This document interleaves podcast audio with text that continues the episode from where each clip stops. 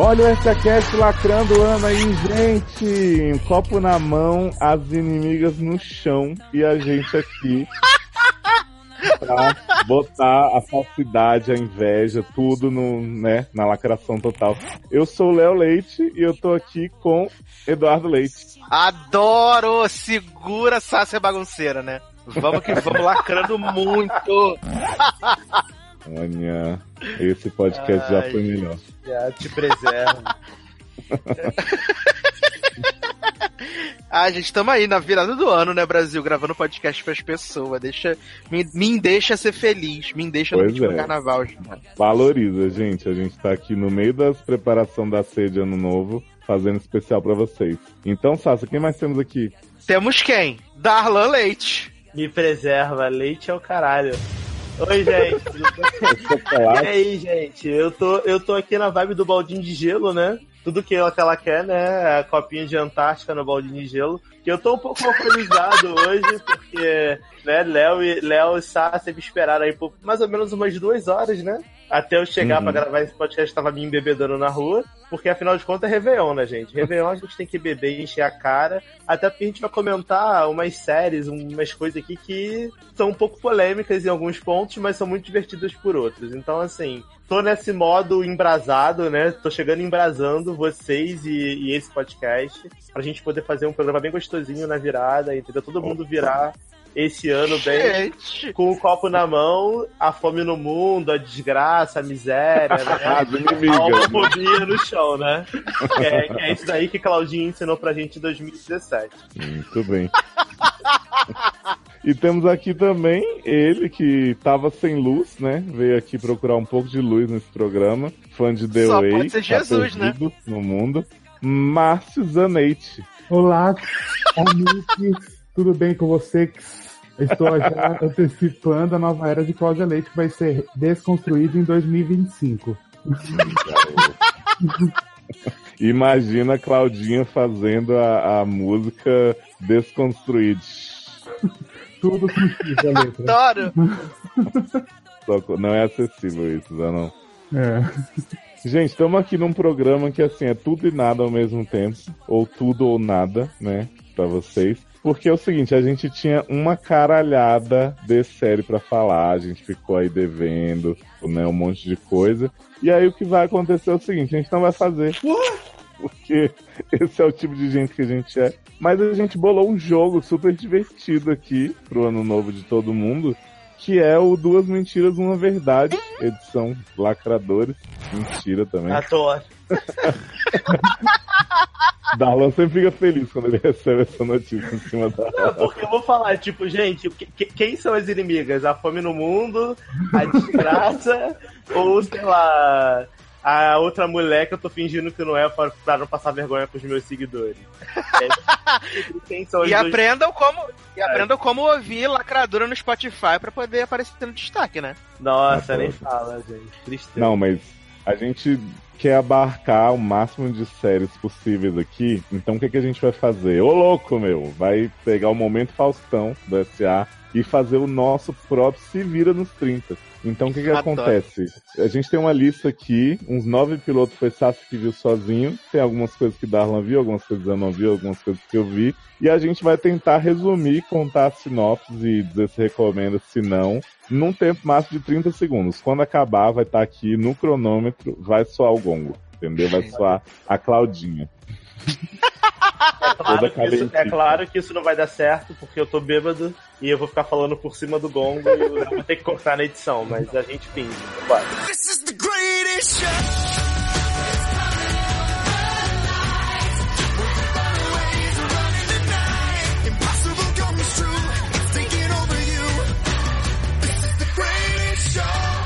Então, Sassi, você gostaria de começar, já que você tem um maior número de séries aí? Vamos lá. Qual a primeira, por favor? Eu vou te surpreender aqui. A gente vai falar sobre Law and Order, The Menezes Horror Story, né? Mentira, The Menezes. é, True Crime, Menezes Murders, né? Que é com I de falso Gente. aí. Já tô te dando ajuda, hein? Antes de começar o setembro, eu tô dizendo. É com a tia zona mais arrebentada desse Brasil, que não é Brasil, mas ela é tipo bebê resta. A gente conta também, finge caralho, foi na fanbase. E, enfim, quando você quiser começar seu tempo pra contar pra gente do que trata, de quão maravilhoso é, fica à vontade. Então tá, foi um crime real, né, que aconteceu, que dois filhos matou os pais a sangue frio, e aí eles foram presos, e Pinto Lobo, né, tentou emular tia Ryan Murphy, né, fazendo American Crime Story. Só que o elenco é ruim, a produção é cafona, e é tudo muito, muito ruim. Os únicos episódios que funcionam são o sétimo e o oitavo, que por acaso são os últimos, que é quando tem a resolução, a resolução dos crimes. Na verdade, que as pessoas descobrem que eles eram culpados, mas que o pai e a mãe. Uma merda. Nunca, nunca saberemos a resolução do crime. que todo mundo tava muito nervoso pra saber, né? Esse maravilhoso. Eu acho que nesse Eu tava momento aqui, tinha que falar. Claudinha falando inimigas no chão, acabou. Acabou. Mas, ah, você ficamos super curiosos pra ver, não foi, gente? Porra. Porra. Tô Mais curioso do que isso, só pra saber a opinião de, Le... de Leandro sobre o K-pop do último lugar do cast. Nervoso, Ah, tremendo.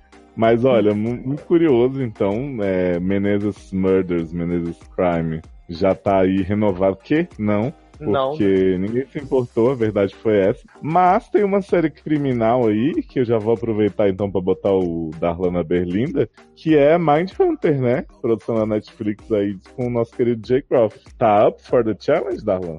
Valendo. Então, muito hétero, né? Mind, ó, Mind Hunter. Uma galera muito louca que tava desvendando um crime muito louco. E aí, tipo, as pessoas ficam entrevistando os serial killer tudo. E aí aparece Olivia de Fringe e Jay Groff fingindo que é hétero. E é um bagulho muito que ninguém entende. Só que no final é muito maneiro. Tem uma criança psicopata que é o filho do maluco lá, que eu não sei o nome. E no final é isso aí. Ninguém sabe o que aconteceu nem o que tem. Só que a culpada é da Dona Irene. E é isso, gente. Olha, em 29 ele fechou. a voz ficou metalizada de tão nervoso que ele ficou, mas fechou. Mas na verdade a, a, a voz é ela ficou metalizada de propósito, porque como esse podcast é em homenagem a Claudinha, eu quis fazer a Ivete, né? Que é o brimbal metalizado, que é a grande arte. E eu fiz a voz metalizada da Cher de propósito, entendeu? Pra dar essa, esse Entendi. embate ali da jornada do herói. Que ter o vilão. É, mas vamos torcer pra, pra melhorar, porque, né? Tá Uma merda, né? Zano, eu gostaria que você contasse para as pessoas todos os episódios so far de Kevinho provavelmente salva o mundo. Essa série que tá no coração seu e apenas seu, que ninguém mais viu. Para as pessoas em 30 segundos. Então, Kevinho, que provavelmente vai salvar o mundo, ele recebe uma missão. Ele, no começo ele tenta suicidi- ah, se suicidar e ele não, ele não consegue e tal, e aí ele recebe uma missão de uma anja. Era uma anja mesmo. Deu aí. O pra, toque de um anjo. O toque de um anjo. isso, pra, pra procurar os 36 Righteous lá que vão salvar o mundo. E aí o decorrer desse episódio é isso, ele tem que ir encontrando pistas até e fazendo bem pra conseguir pistas pra conseguir encontrar esses 36, 36 pessoas. Só que na- até o fim da, dessa primeira parte da temporada ele só acha uma. Te dei 10 segundos a mais ainda. Roubou, Porque- não acredito. Eu, eu me sei que tá correndo. Eu sei que tá correndo risco de cancelamento, então eu quis dar mais um tempo pra Zanon convencer as pessoas. Save Kevinho, sabe? Kelvin se salve. Você mora Mas no você, mas você tá gostando, né, Zanon? Só pra complementar, assim, que a série. Ela tá Ah. ameaçada há um tempinho, mas ela segue aí. Não, até agora não foi cancelada. Ah, não é aquela coisa horrorosa, tudo, mas não é também maravilhosa. Tipo, é aquela série gostosinha de assistir que não nem te faz dormir e também não é aquela coisa que você vai ficar pensando a vida inteira.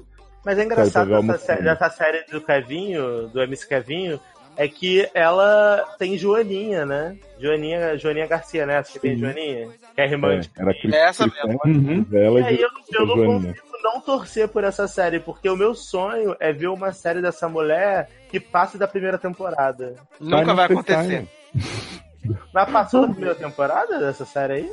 Não, Não, nem tá minha. É eu Ah, não, mas a sua é muito icônica, né? Não tem como contar, né? Tem até a Alison Mack antes de ser desmascarada no Tudo Certo. Adoro. Mas Joaninha fazia parte do culto também? Que marcava as mulheres tudo? Não, faz não. Ah, mas você sabe que Joaninha é a melhor amiga de Mãe Léa, né? Mãe Léa é madrinha das, das filhas dela. Então rola uma macumba e um couve. Não, vocês viram, vocês viram que Lea Michele passou o Natal junto com Emma Roberts, melhores amigas? Ah, é? Voltou Tá à vendo? verdade? Ai, gente, posso fazer o meu desafio? Pode, vai Vamos lá. lá.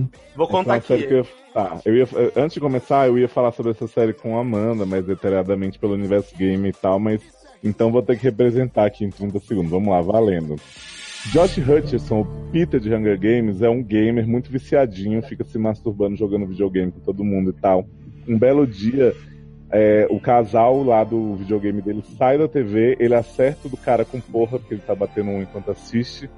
E aí a mulherzinha fala assim: a gente vê aqui desse jogo que foi implantado pra quem zerasse ele, ia ter uma missão, voltar pro ano 69, onde as coisas tudo começaram a dar errado, Acabou. salvar o mundo, vem com a gente. E é isso. Acabou.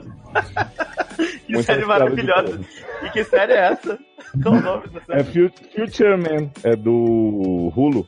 Essa maravilha. O Lu sempre com É, tem elegante, né? Sim, muito elegante. Tem rola de Josh em várias situações. Ele alongado, ele deprimido, é uma loucura. Amo, vou ver. Que doideira. E, e tem piadas ótimas, é, elegantes. Darlan. Que ele chega pra esse cara assim e fala.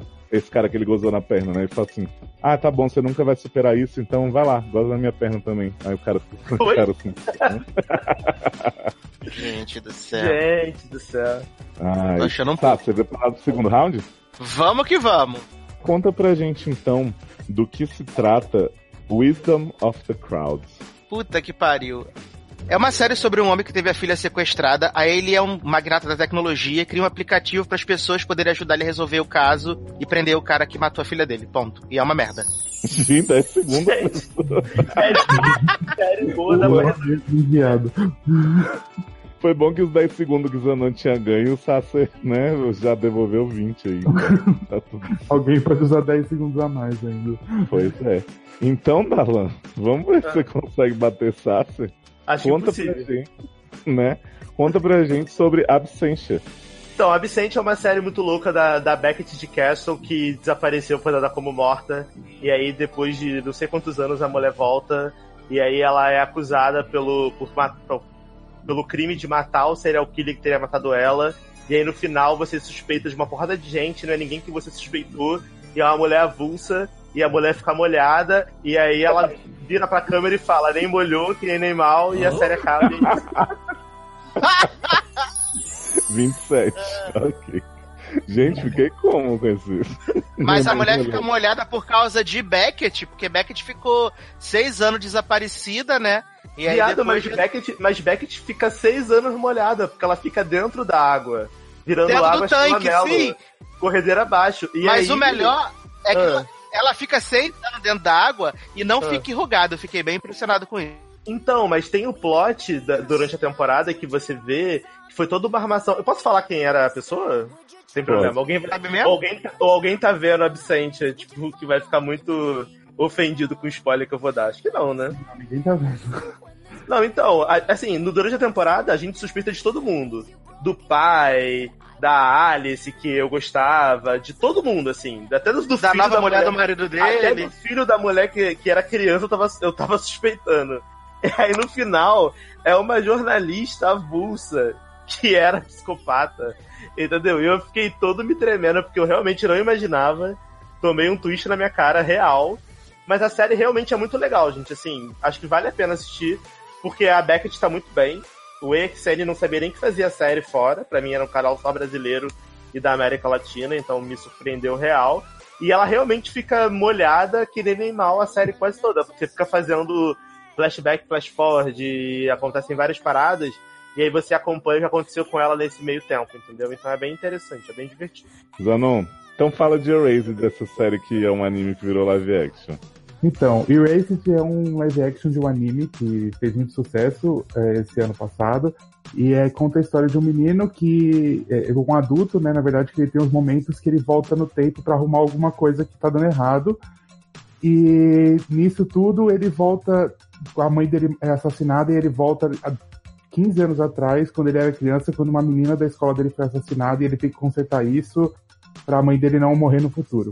Uma coisa assim, mais ou menos. Aí, 28. Estamos evoluindo nesse jogo. Maravilhoso. Darlan, então, pra saber se você Por favor, conta pra gente de férias com o ex, como é que tá? Gente, de férias com o ex é o quê? Um, um reality show inútil, com um monte de gente sarada, sem objetivo na vida, que o único foco é ser gostoso, gostosa, e aí as pessoas ficam se pegando avulsamente, só que as pessoas não entendem que é um reality show de pegação. E acham que aquela porra ali é pra casar, namoro. Então tem vários barracos de nada a ver, armados. Tipo, a menina fica xing... uma xinga a outra, é, Raíssa para de ser puta é a frase da temporada. No final das contas, é. Gabi Prado, um minuto do caralho, chata pra caralho, mas que levou a temporada nas costas. É, Fagner lixo humano, não deveria nem estar ali. E eu espero a Season 3, porque eu vou estar na Polônia, mas eu vou baixar esse torrent porque essa temporada, esse, esse reality show é um hino. Em resumo, é isso. Tudo bem. Te dei 45 minutos pra não reclamar. 45 Adoro. minutos não, 45 segundos. tá, você conta pra gente do que se trata 9JKL. Cara, então vamos lá. É um ator que foi demitido e aí ele volta a morar no apartamento do lado da mãe dele. A mãe dele é mais suportável, o pai dele é mais suportável, um irmão dele é um inútil e é isso. E ele é um merda. E a série é uma merda também. Que isso, gente? É tão boa. Viado, eu vi o Não. piloto dessa série. É Amei. muito ruim, é muito ruim real. Vai, não usa os outros 20 segundos, Sasha. Então, a série é uma bosta, mas a mãe é maravilhosa, o filho, o filho é um idiota babaca o- e a família toda é uma merda. E eu- o irmão dele e a cunhada dele também muito esquisitos, os dois. Nossa, fiquei, fiquei uma com baby vontade, doll. você não ficou não, Darlan? É uma Baby Daddy piorada. Em resumo, é isso. Ah, que isso. Muito, muito, legal. muito piorada. Olha, eu contar. Eu vou trapacear aqui, então vou falar sobre a final de, de Inumano, pode ser? Viado, eu vi isso! Eu vi, eu vi. Eu também vi. Eu, Eu não vi. vi. Achei de uma falta, de uma desnecessidade inacreditável. Ó, então vamos lá, vamos ver em quantos segundos eu consigo fazer meu desabafo e vocês continuam depois. Inumano se trata de Mudinho e Medusa que ficaram a temporada inteira dizendo que o plano de moço de Game of Thrones, como é o nome daquele homem, não lembro, era uma merda de levar as pessoas pra terra, porque eles tinham que ficar na lua mesmo explorando os outros. No final, a última cena é Morgana, olha que louco. Medusa falando: Medusa. Sejam bem-vindos à sua nova vida na Terra. Bum. Verdade. Ah! Ou seja, o vilão tinha razão o tempo todo. Uhum. Não, e sem contar que Medusa, na verdade, só provou que Joelma tinha razão, porque a Lua traiu os inumanos. Porque a Lua traiu tanto que eles tiveram que ir pra Terra no final. E essa série não faz nenhum sentido, porque eles passaram a temporada toda, imagino eu, que eu só vi o episódio 1 e o episódio 8, eu entendi tudo, que, tipo, não serviu pra nada, porque no final, no início, eles estavam fugindo na Lua do vilão, e no final eles chegam na Terra. Ou seja, o vilão tinha razão. E a Medusa continua É. careca. É isso aí. E no final, o moço Bolton, que eu esqueci o nome dele, não era um neném mal, né? E nem molhou, né? Só quem molhou foi a Kate Beckett de Absente. Darlan, muita gente vai achar um absurdo eu passar essa, essa bola nesse jogo pra você.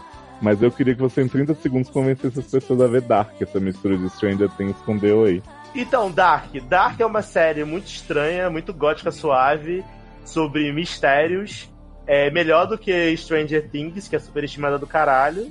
É em alemão, então é cool, porque a gente não entende porra nenhuma porque tá numa língua diferente. E é isso aí, gente. Eu não vou falar sobre o que a série é porque eu não entendi. Então, assista. Adoro. Eu Amo. sempre penso que se você virar à esquerda, você volta no tempo. Isso aí. Confere. Tem, tem Ou sim, seja, tem sim. Doctor Who. Mas tem sim, tem esse plot mesmo. Mas eu não posso falar sobre o que ela é exatamente porque eu não entendi real, porque era em alemão e eu dormi numas partes, mas é, o que eu consegui ver era bem, bem interessante. Mas quando você estiver na Polônia, mesmo. você vai entender. É, porque quando eu estiver na Polônia, eu vou rever ela na língua local, e aí eu vou entender Uhum. pra fingir que eu sou cool, né? Exatamente. Sassi, 10 Vamos lá. dias no The Valley. Tem dias. Gente. 100 dia no Vale. Kira Sédio, que ela é produtora de uma série policial. E aí a filha dela desaparece, né? No dia que ela tá usando várias drogas, várias paradas. E os- a, a série vai se, desen- desen- é, se desenrolar durante esses 10 dias. Só que qualquer pessoa que trabalha junto com ela pode ter levado a criança. É bem ruim e a Kira Sedgwick tá bem, bem canastrona. A série é tão boa que cancelaram no segundo episódio. É nóis. Eu achei que, achei que cancelaram por homofobia, né? Porque a gente sabe que 10 dias no vale não vale dos homossexuais. Rasparam a latinha com a cara de ser que era Cedric. Raspar a latinha, o cara disse: Ainda bem que essa mulher é o demônio de feia, mas beleza. Gente, essa mulher tá podre, né? Preferia na época que tinha rato na Coca-Cola. Mas nasceu podre, né, Zanon? Nasceu podre, né? Desde The Close. Beleza. Zanon, Ah. sua, seu último desafio. Agora que a Disney comprou a Fox, né? A gente vai descobrir se vai continuar rolando mutante ou não. The Gifted, tá valendo a pena? Então, eu parei na, no episódio 4. Mas olha, fica bem ruim. O começo é muito bom. E aí depois vai ficando muito ruim. E aí muita gente que eu vi que fala que tá ruim também. Então nem vale a pena voltar, gente. Desiste. Vamos pra assistir outra coisa. A vida é muito curta pra isso. É tão curta que não precisou de 15 segundos pra convencer as pessoas. É. Ai, gente, Não, eu eu acho, que eu acho que esse é o melhor quadro que você já inventou nesse podcast. Porque a gente consegue falar de 80. Ninguém nunca mais vai reclamar que a gente não fala de série, que a gente falou de falar é. umas 12 aqui em menos de 10 minutos. É. É muito conteúdo, gente. Aham. Mas, gente, eu lembro que eu fui ver The Gifted mó animado. Eu falei, ah, só Vampiro Bill não é bom. Amy Acker tá ótimo descobrindo que os filhos todos é mutante, se perguntando onde foi que eu errei. Tem aquele garoto Ethan Cavalo Branco de Line Game, todo charmosão, não sei o quê. Esqueci de ver pra sempre. Nunca vi nem o segundo. Eu tô imaginando, sabe o quê? As pessoas quando verem o- no post a quantidade de série que foi falada, tipo, 30 séries. Caralho, podcast de 3 horas. Quando for ver. Tá. Então, Sassi, fecha pra gente suas séries aí falando de valor, essa delícia militar. Valor, né? CW resolveu fazer série militar. E aí tá tendo uma operação lá nos Oriente Médio, não sei o que. Tem dois pessoal que pilota os helicópteros. O que, que acontece? Tem um tiroteio, as pessoas que tá no helicóptero morrem. Eles voltam pros Estados Unidos. Fala que todo mundo morreu, que foi uma merda, que deu tudo ruim. Só que na verdade descobre que tem gente viva e eles estão mentindo. Nem precisou É tocar o horrível. gongo. E é ruim que o elenco é muito. O elenco é muito, muito, muito ruim, real. Isso, a protagonista é maravilhosa. Em vez de ela marchar, ela desfila, assim, rebola a bunda, faz bico. Exatamente!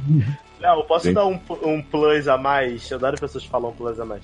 Por Posso dar favor. um plus a mais rapidinho? No- não sobre essa série, sobre outra série. eu não vi valor. tipo. Gente, The Sinner. É uma série maravilhosa. Ah, a de a Nesca de Jane the Virgin sendo interpretada por Jessica Biel, né? Exatamente. E ela tá muito louca do crack, mega, mega hipnotizada, comendo, comendo as cebolas tudo lá do, do programa do Raio. E aí mata as pessoas tudo na praia e tal, e passa a temporada toda se declarando como culpada. E no final é um twist muito bom que vale a pena, assista. Caralho, é uma merda muito foda aquele twist. Mas eu quero enganar as pessoas, deixar as pessoas assistir. Tá bom. Gente, eu vou muito fazer um post comparando a peruca que a Jessica Biel tá usando nessa série desse cine com o cabelo da nisso. Nesca de Jane the Virgin. É maravilhoso. Adoro, a Nesca. Agora que eu reparei você tinha falado. Cuidado com a lenta. E vem cá, antes da gente começar a falar de coisa boa da Marvel na TV, alguém quer falar de The Punisher em 30 segundos? Chata pra caralho. Chata Não, pra caralho. Tem problema, tem um problema de ritmo terrível. E a Netflix bota um monte de, de morte violenta pra tentar enganar os trouxas e parece que conseguiu. The Punisher, série chata, é, superestimada. E é isso, assim. Jessica Jones continua sendo a melhor coisa da Marvel no Netflix. Quem respira concorda. Beijo. Eu achei que você ia falar que ela era a melhor coisa de The Punisher. E The Punisher é inclusiva, né? Agora ele, ele inclui a classe operária dos pedreiros, né? Porque fica 50 minutos batendo a marreta na parede, né? O primeiro episódio. Gente, é Chapolin? Verdade. And I would run away.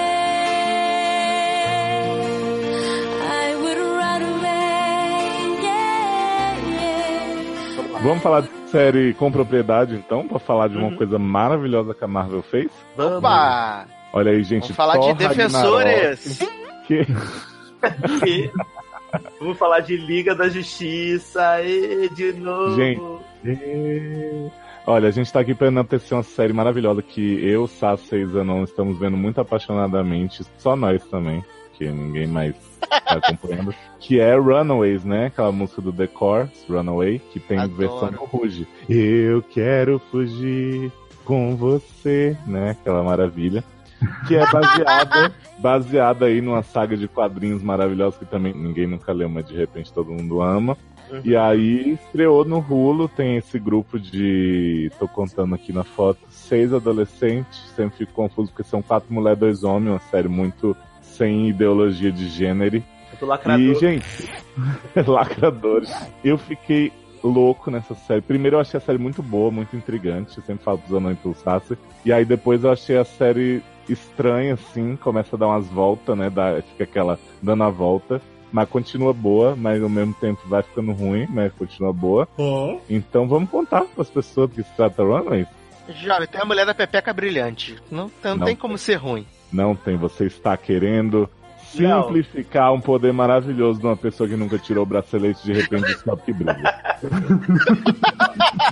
O Runaways é essa série maravilhosa que tem a Dakota Fanning e a mina do Crepúsculo. Elas têm uma banda. e, aí elas, e aí elas ficam bem sapatão, bem se pegando. E aí, e aí uma delas é a Courtney Love e é isso. Uma música Mas boa. Mas em, em Runaways também tem sapatão, né? Porque Tem. menina, é menina, menina que brilha, Brilha menina na que lua. brilha, né? A, bebida, a bebida que pisca, ela, ela é sapatão tour, né? Ela é apaixonada pela, pela emogótica. Fica mó climão maravilhoso no episódio. Não acredito, que, não acredito que Valesca inventou a Marvel. Não, então vamos- fazer o seguinte, ó. Vamos, vamos por personagem pra gente chegar na conspiração na grande trama. Então, Sá, você conta pras pessoas quem é Carolina, né? Essa moça. Carolina é uma a menina de Jesus, né? Foi criada Carolina é na uma Assembleia de menina Deus. de né? Que, aliás, a mãe dela, né, é a funda é, a- é, a, é o Bispo Macedo da Assembleia de Deus, lá da série. Do Giborim. né? Elas têm uma igreja que, que cuida das pessoas, que tira as pessoas da rua, dá comida pros mendigos. E ela é super do bem, super relax, e fora que ela é padrãozinho, né? Lourinha, olho azul, bonitinha e coisa e tal. Só que ela usa o bracelete lá, que é tipo aquele eu escolhi esperar, que ela nunca, ela nunca tirou na vida. A menina tem 17 anos e nunca tirou o bracelete pra tomar banho, pra fazer nada. E aí, é um bizarro. dia, um dia essa menina vai na festa do, na festa do latino, na festa no AP, e aí ela toma êxtase, e aí ela fala assim, vou tirar essa porra desse bracelete. Quando ela tira, começa a ficar toda brilhosa, toda colorida, piscando, parecendo uns enfeites de Natal.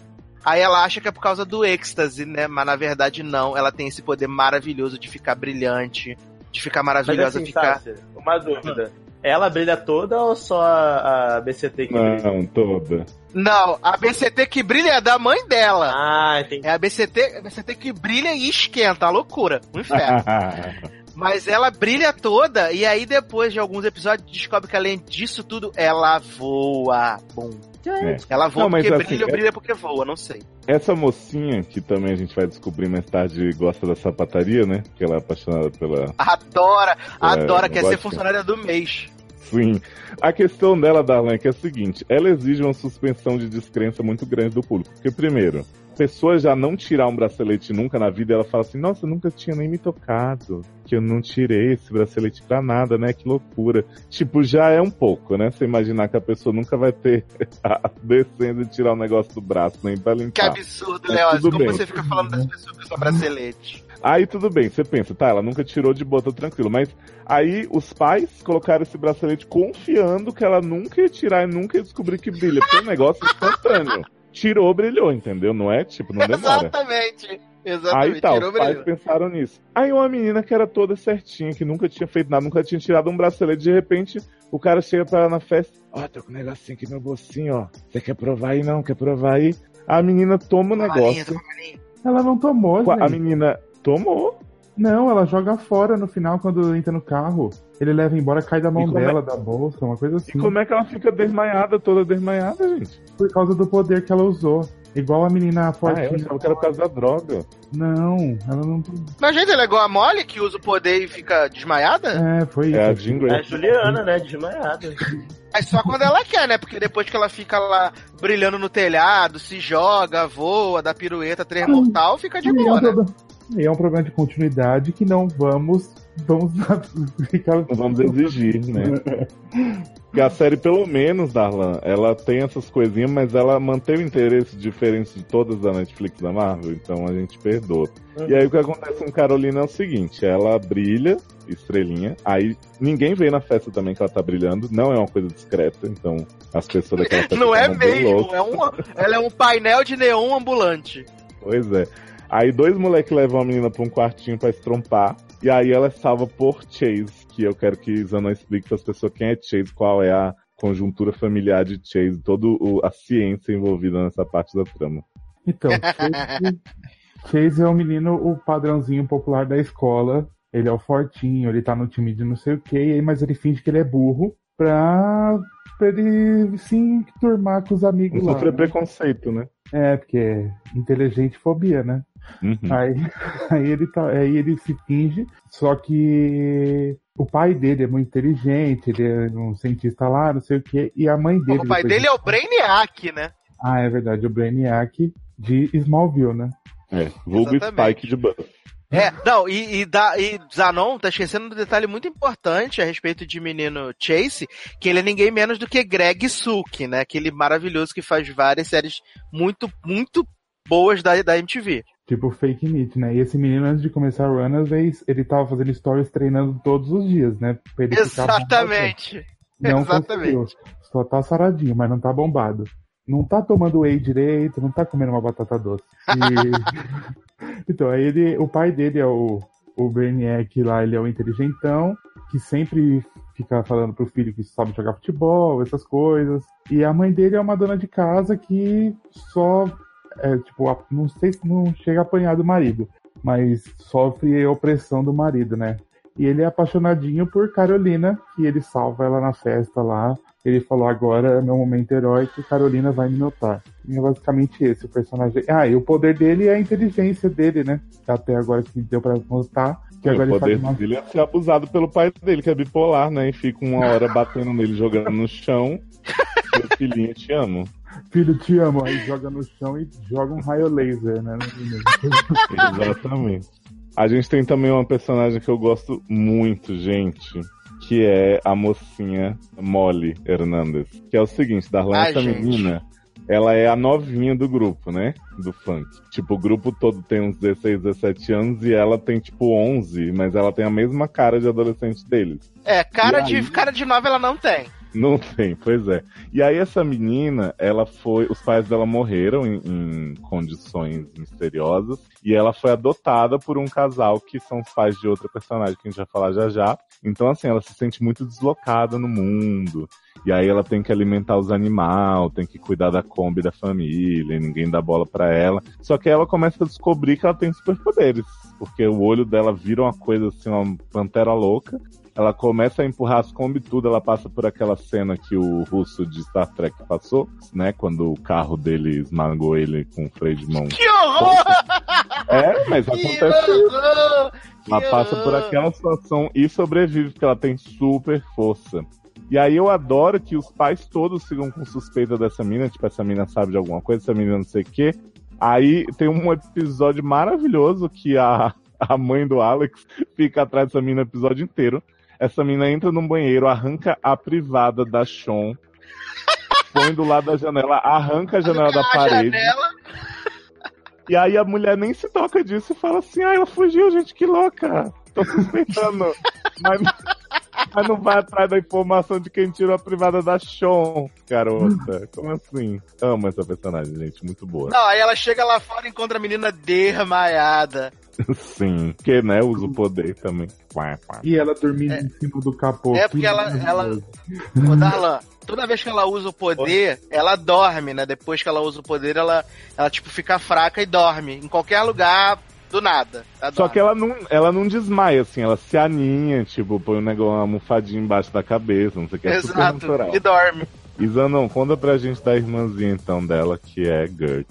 Gente, Gert, maravilhosa, melhor personagem, porque me identifico Ícone feminista.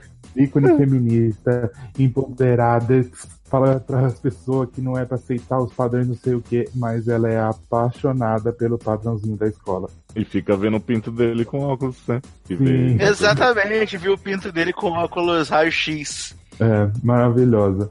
Aí ele falou assim: agora é minha vez, agora eu vou ver você também com o óculos raio-x. Vou ver seu mamilinho. Ela, não, por favor, eu não posso.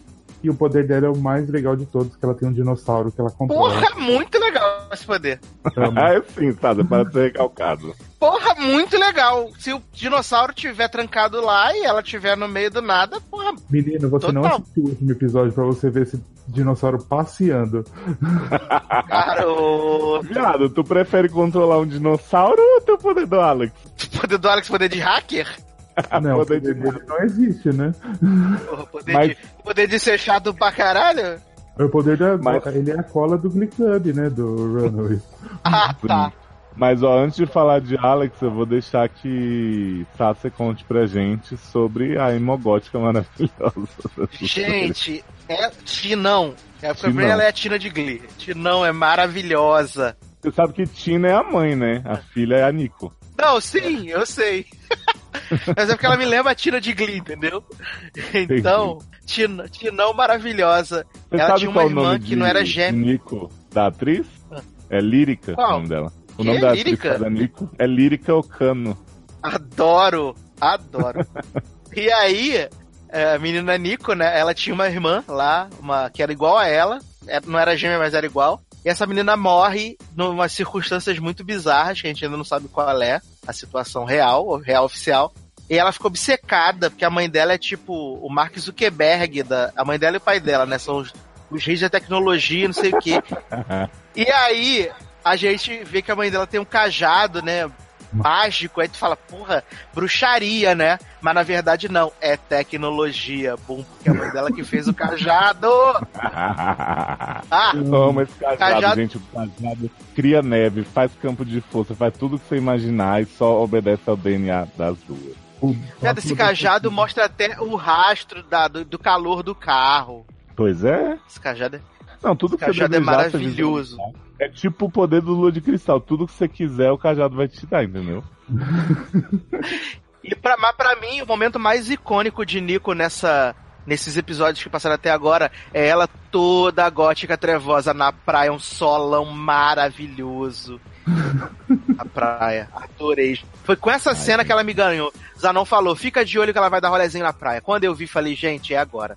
Vou ficar. Mas Nico é o par romântico de Alex, né? Que é justamente essa cola do Glee Club. E é o seguinte, Alex é um menino que ele quer muito reunir esse grupo de amigos. Porque eles eram muito amigos, né? Quando eram crianças, porque os pais andavam juntos. Os pais andam juntos até hoje, né? Fazendo Exatamente. E aí Alex fica mandando foto pra eles, dizendo, ai, saudades, né? Coca com rato. É, as fotos da festa ficaram ótimas, ponto X. Quero ver vocês. Todo emo. E aí, um belo dia, Alex reúne todo mundo em sua casa, justamente por todo mundo afastado, as crianças não querem nem saber umas das outras. Se reúnem na casa de Alex enquanto os pais estão fazendo a reuniãozinha do orgulho, né? Clube de sexo, né? Isso. E aí Chase fala assim, eu não vou aguentar isso aqui com vocês sem bebida, não sei o que, vamos lá pegar bebida. Aí chegam, viado, na salinha dos adultos, nenhum adulto tá lá. Aí começa a mexer nas coisas tudo, Molly começa a derrubar as coisinhas lá, né? Que é quando os pais vão atrás dela depois, derruba os, as xuxinhas de cabelo Os tudo lá. gatinhos, chute de gatinho. Isso. E aí, gente, eu amo tanto isso. Alex chega e fala assim: Ah, já que vocês vão beber aqui, eu vou pegar uns descansos de copo pra gente. E aí, os descansos de copos são uma alavanca pra uma passagem secreta onde os pais foram. Então, Oi? Adoro. Maravilhoso. Dalan, oi? É, não. Aí esses meninos veem essa porta se abrir, eles saem andando, vêm os pais tudo de túnica vermelha se comendo. Mentira. Preparando pra suruba. Viado, assim. o- eu acho o primeiro episódio de Runaways um pouco lento, mas quando chega nessa hora da suruba dos pais, que eu fiquei assim, imaginando todo tipo de, né, devassidão ali dentro. Não, e aí tocando, você tocando Selena Gomes fetiche, a galera comendo sabonete, assim, fazendo coisa. Na playlist Aí só chega- tinha Selena Gomes e Love Me Like You Do. E aí chega lá, os pais estão de túnica vermelha com uma menina que é do começo do episódio, que era lá da igreja, né, da mãe de Carolina, que foi recrutada. E aí eles fazem um tapinha na menina assim, vai ficar tudo bem. Enfiam a menina numa máquina de luz e a menina some. Hum. Oi? A gente achando que eles iam comer o cu da menina, mas na verdade não. Eu Hum. tava esperando isso, né? Quase, né? E aí. Molly, muito esperta, Darlan, essa menina novinha, ela tira uma foto, porque eles estão num lugar que eles não conseguem ouvir os pais, eles estão, tipo, atrás de um vidro, um campo de força. Aí Molly pensou fazer o quê? Tirar uma foto com flash. Aí ela irradia luz no, no, no ritual, né? Quando a gente ama é luz. Aí os pais veem que tem alguma coisa errada, mas não veem que foram eles, eles saem correndo. E aí começa essa caçada um ao outro, mas que na verdade não acontece nada, porque os pais até hoje não sabem, quem sabe ou não, viu as Exatamente. coisas dos outros meninos estão Então, assim, envolvidos. mas uma É. dúvida. Então a série se resume a filho mutante viram o pai fazendo. Os pais fazendo bacanal, que não era bacanal, porque era bacanal Uhum. de luz. E aí eles fogem dos pais por motivo nenhum, já que os pais não sabem o que está acontecendo.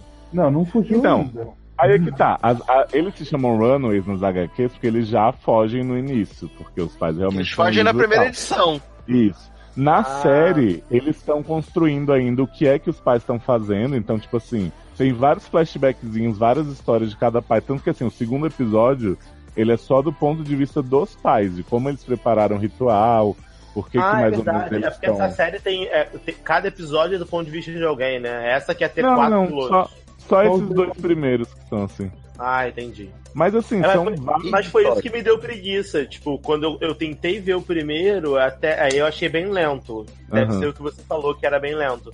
Só que aí alguém me falou, ah, mas o outro episódio é a mesma história, só que a ponto de vista eu falei, ah, gente, não, não, não vou ver. Então, mas é mais ou menos, porque assim, eles pegam as ceninhas do piloto, mostram mais ou menos o que, que os pais estavam conversando, o que, que eles estavam tramando.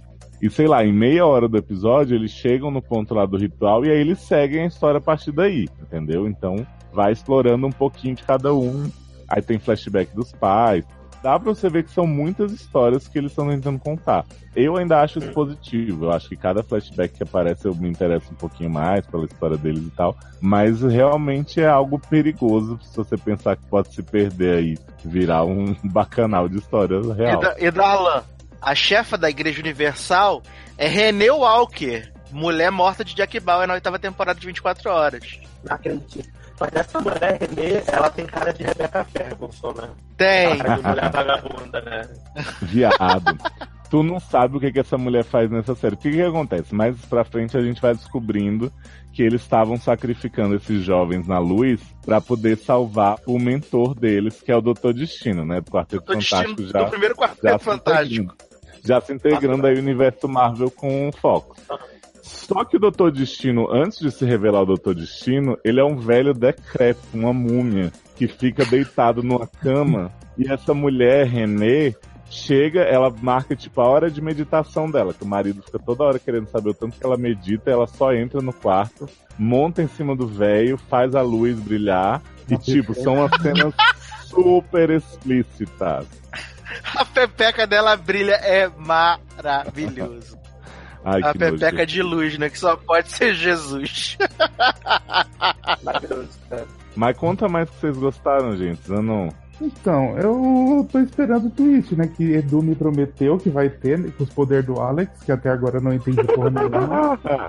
Não, Então, nem, não, não é com os poderes do Alex, né, nem. É com ele. É com ele. Hum, Hum, gente, é, pra mim o twist foi no episódio 5 ou 6, hum. que teve uma cena de ação maravilhosa. Primeiro que assim, a Alex foi atrás de saber os negócios escusos do pai na cadeia.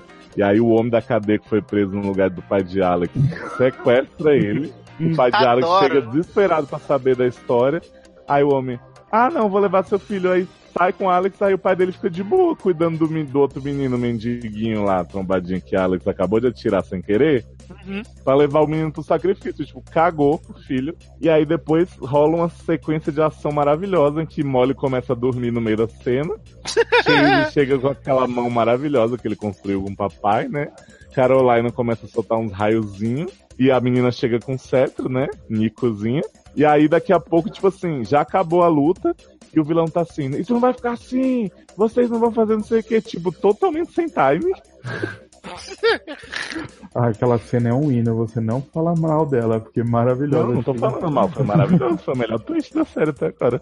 Melhor do que mãe de Chase matando o pai de Chase sem querer, porque ele tava espancando o filho depois dos remédios fazer efeito, né? Só por causa disso, né? Ai, gente, Porque tem uma história, o Darlan, filho. Que tem uma droga que o Dr. Destino fornece pros pais, que esse cientista maluco aí tá louco na droga, under the influence. E aí quando o homem começa a ficar em abstinência, ele vira um pai amoroso de novo. Aí fica, ai meu filho, te amo tanto, vamos fazer muito experimento junto aqui nesse laboratório e tal.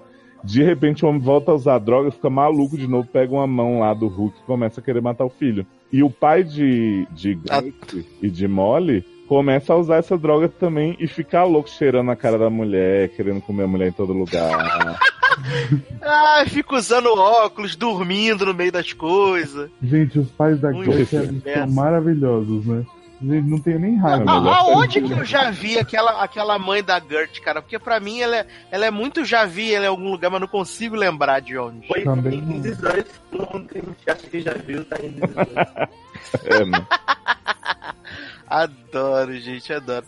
Mas assim, eu gosto de, do, do, do- Runaways até agora, pelo menos até onde a gente já viu, porque os personagens são bem legais. Tanto os pais como os filhos, eles são interessantes de ver. Todos eles têm alguma coisinha um pouco mais, porque os pais poderiam só só aquele arquétipo do, do, do Mega Evil pelo Mega Evil e acabou. Mas não, todos eles têm uma parada por trás. Tipo, uma personagem que eu tenho gostado bastante, real, é a Tina Amo também. sabe? Principalmente no episódio lá da, da- do bagulho no colégio, onde ela descobre a, a traição e coisa e tal. Eu, tipo, eu fiquei com pena dela. Real, achei o pai da Nico um puta de um sacano, na verdade, sabe? É, porque você vê que, tipo, mesmo ela sendo a vilã, ela tem uma vida, né, ali. Aí você fica, meu, ela é, é filha da puta que mata as pessoas e ela ainda é boazinha, porque, boazinha assim, ela tem uma vida e ela é uma pessoa normal, né? Aí você fica, porque ele não é um personagem que é único só, tipo, não o pai do Chase, né? O pai do Uhum. Chase. Exato.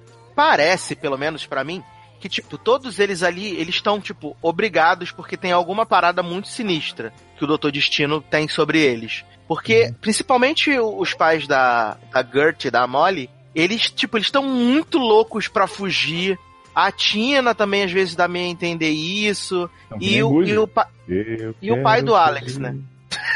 e o pai do Alex também. No- até no, no episódio lá, no primeiro, logo acho que no primeiro episódio, quando ele tem que ir lá onde tá o, o cara tá na frente do lado do colégio que eles estão construindo, não sei o que, aí ele tem que ir lá, aí tipo, dá muito a entender que ele que ele também não, não quer ficar envolvido com a parada do orgulho, mas o, o Doutor Destino tem alguma coisa lá, vai comer o cu deles, alguma parada assim. a série constrói muito bem a motivação de cada adulto. Acho que isso é um- um- uma vantagem até do Josh Schwartz, né, que é criador. Ele sempre desenvolve adultos muito bem em série de adolescente, então acaba que assim, a gente gosta da- dos adolescentes, tá torcendo por eles, mas os pais todos são muito diferentes. Nenhum é só o vilão mega evil, tipo do Demolidor, ou, ou a Sigourney Weaver alisando o disco. São, são pessoas com histórias que eles têm planejadas. Se eles vão executar bem até o final, a gente não sabe, mas assim, pelo menos ver que eles têm ideias e coisas diferentes pra cada personagem tem. Isso é verdade. Não, isso eu concordo com você muito, muito mesmo, sabe? Eu acho que é isso mesmo que vocês falaram. porque- e aí, até dos pais, né? Que eles vão fugir uma hora, eu acho, né? Porque a série, o nome é isso, né? E pode ser que mais pra frente tenha uma redenção desses pais que não vão demitir todo mundo e contar só essa história dos adolescentes, né? Eu acho. Fugindo Uhum. e, e sendo adotados pelo Capitão América. É. E aí, mais pra frente, até voltar esses pais e a gente querer que eles voltem, que eles fizeram alguma coisa, é. não era, eles não eram obrigados, tudo. E os adolescentes também, são todos bem diferentes, né? Não é a mesma coisa sempre, né? Cada um tem o seu draminha é, único, assim, né? Sim. E o, e o elenco, o elenco, isso, isso também é legal, né? Que o elenco ele é muito plural, né? Tem, tem os meninos, tem menina, tem negro, tem asiático, tem padrãozinho, então eu acho isso muito legal. Tem O que- Alex, ele usa corte de cabelo da Cassia Eller, né? Malandragem. Adoro, Adoro, adoro, adoro. Eu falei aí do Josh Schwartz e da Stephanie Savage, que são criadores de Runaways, e eu percebi que a gente tem um link direto entre as duas séries principais desse cast, porque esses também são os produtores de Dinastia. Ai, gente, o inário da CW, CW de raiz, não CW de herói, CW de raiz, CW que a gente conheceu quando a gente começou aí a fazer os podcasts tudo a ver a série da CW. Gente, eu vou contar uma coisa pra né, vocês. Sara? Porra, a versatilidade é toda prova. Vi o trailer de Dinastia, falei, vou amar essa bagaça. O visual do Gossip Girl, um monte de ator canastra, vai ser super divertido, vai ser minha Melrose. Comecei a assistir, eu vi que todo mundo tava gostando muito, eu falei, ah, não é ruim, mas assim, tá, tá faltando ter algum envolvimento com essas pessoas, né? Não só a causação, ricos sofrem muito, não sei o quê, mas continuei assistindo, dei um voto de fé.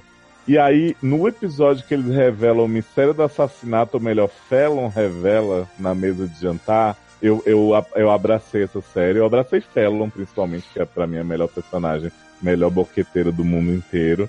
E aí eu realmente entrei na onda. E o episódio de hiato, né, o final de, de Dinastia pra mim, foi um episódio que eu ri do começo ao fim, toda a ceninha, toda a dinâmicazinha que eles fizeram ali no meio, quase morri. Mas assim, era só pra dar o contexto. Vamos voltar pro começo de Dinastia. Conta pra gente, Darlan, quem são os Carrington e, e o que os motiva, de que se alimentam. Então, Dinastia é essa história maravilhosa, né, de, de origem, né, de uma família de heróis, né, que são os Karen, que são uma família muito multimilionária, que atuam no ramo de energia. E aí a treta toda é a seguinte, tem a Fallon, né, essa personagem mala- maravilhosa, que ela Amo Jimmy Fallon. né, que ela sonha em assumir a presidência da empresa do pai. Sendo que o pai dela é um filho da puta, né? Que acaba, Ah, tipo, se Pensei que você ia falar que o pai dela era marido de Rose lá de. que é marido, é, que é Mates. marido da, da mulher do Devil's Mate lá, senhor Mr. Spence. Mr. Spencer! é, Mr. Spence, Nossa, só você fez sotaque italiano. né? Igualzinho. Acredito.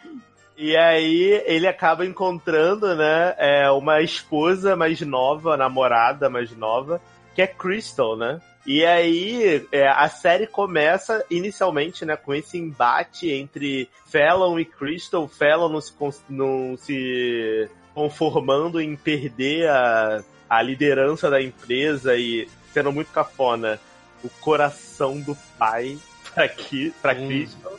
E enquanto então é uma vagabunda que também eu gosto. Hoje em dia eu gosto mais dela do que gostava no início. Querendo, tipo, fugindo do- dos, dos cracudo bandido venezuelano, quando a gente descobre no final das contas, que é um plot maravilhoso.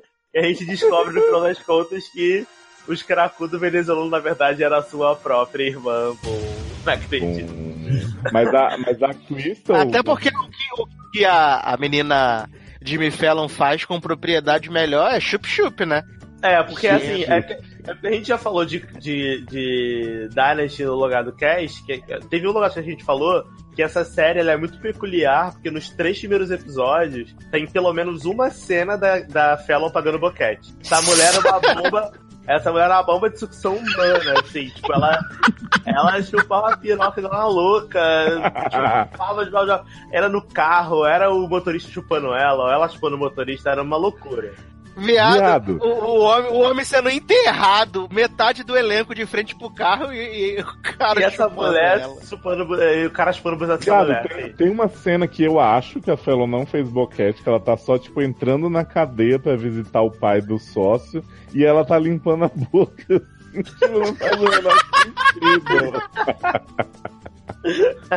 Assim, é- não, e essa cena tem cena, essa série tem cenas icônicas. Tem a cena dela comendo a cabeça do, da noiva no bolo do casamento do primeiro episódio. Cena da- Maravilhoso, rasga o vestido todo de cristal e come É, a cabeça cena- da bonequinha. Tem cena de gente. cristal jogando ela na tumba do homem que tá sendo enterrado. Maravilhoso. E tem um personagem que é o personagem mais icônico de todas as séries, porque assim, a gente falou que essa série é série de Josh, Josh Schwartz, né? E Aham. Stephanie Savage. E quem não podia faltar numa série desse Caleb Nichol, né?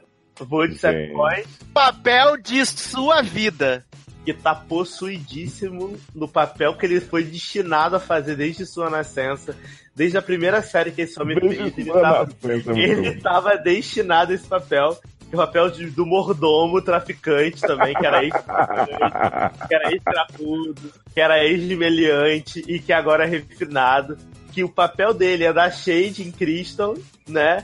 Descobriu a origem dela. Não, Saber de descobriu a tudo, origem. né? Não, ele descobriu a origem venezuelana dessa mulher e ele fica infernizando a vida dela, chamando ela pelo nome dela Ela é de colombiana, de venezuelana, de Célia, né?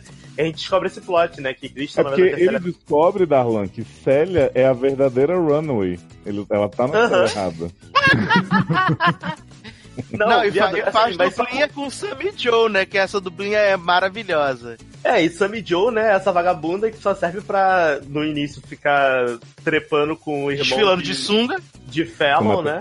Que é, que é cracudo. né? Matheus Solano ninguém merece. Que assim, Matheus Solano é um caso peculiar, porque assim, em um episódio ele tá cheirando um pouco de cocaína, no outro ele tá um cracudo degenerado, vendendo as coisas, vendendo as coisas de casa pra comprar crack, assim, é, é uma- é uma parada meio absurda, mas beleza, a gente, né, a gente deixa essa suspensão de descrença, né, a gente guarda na fanbase.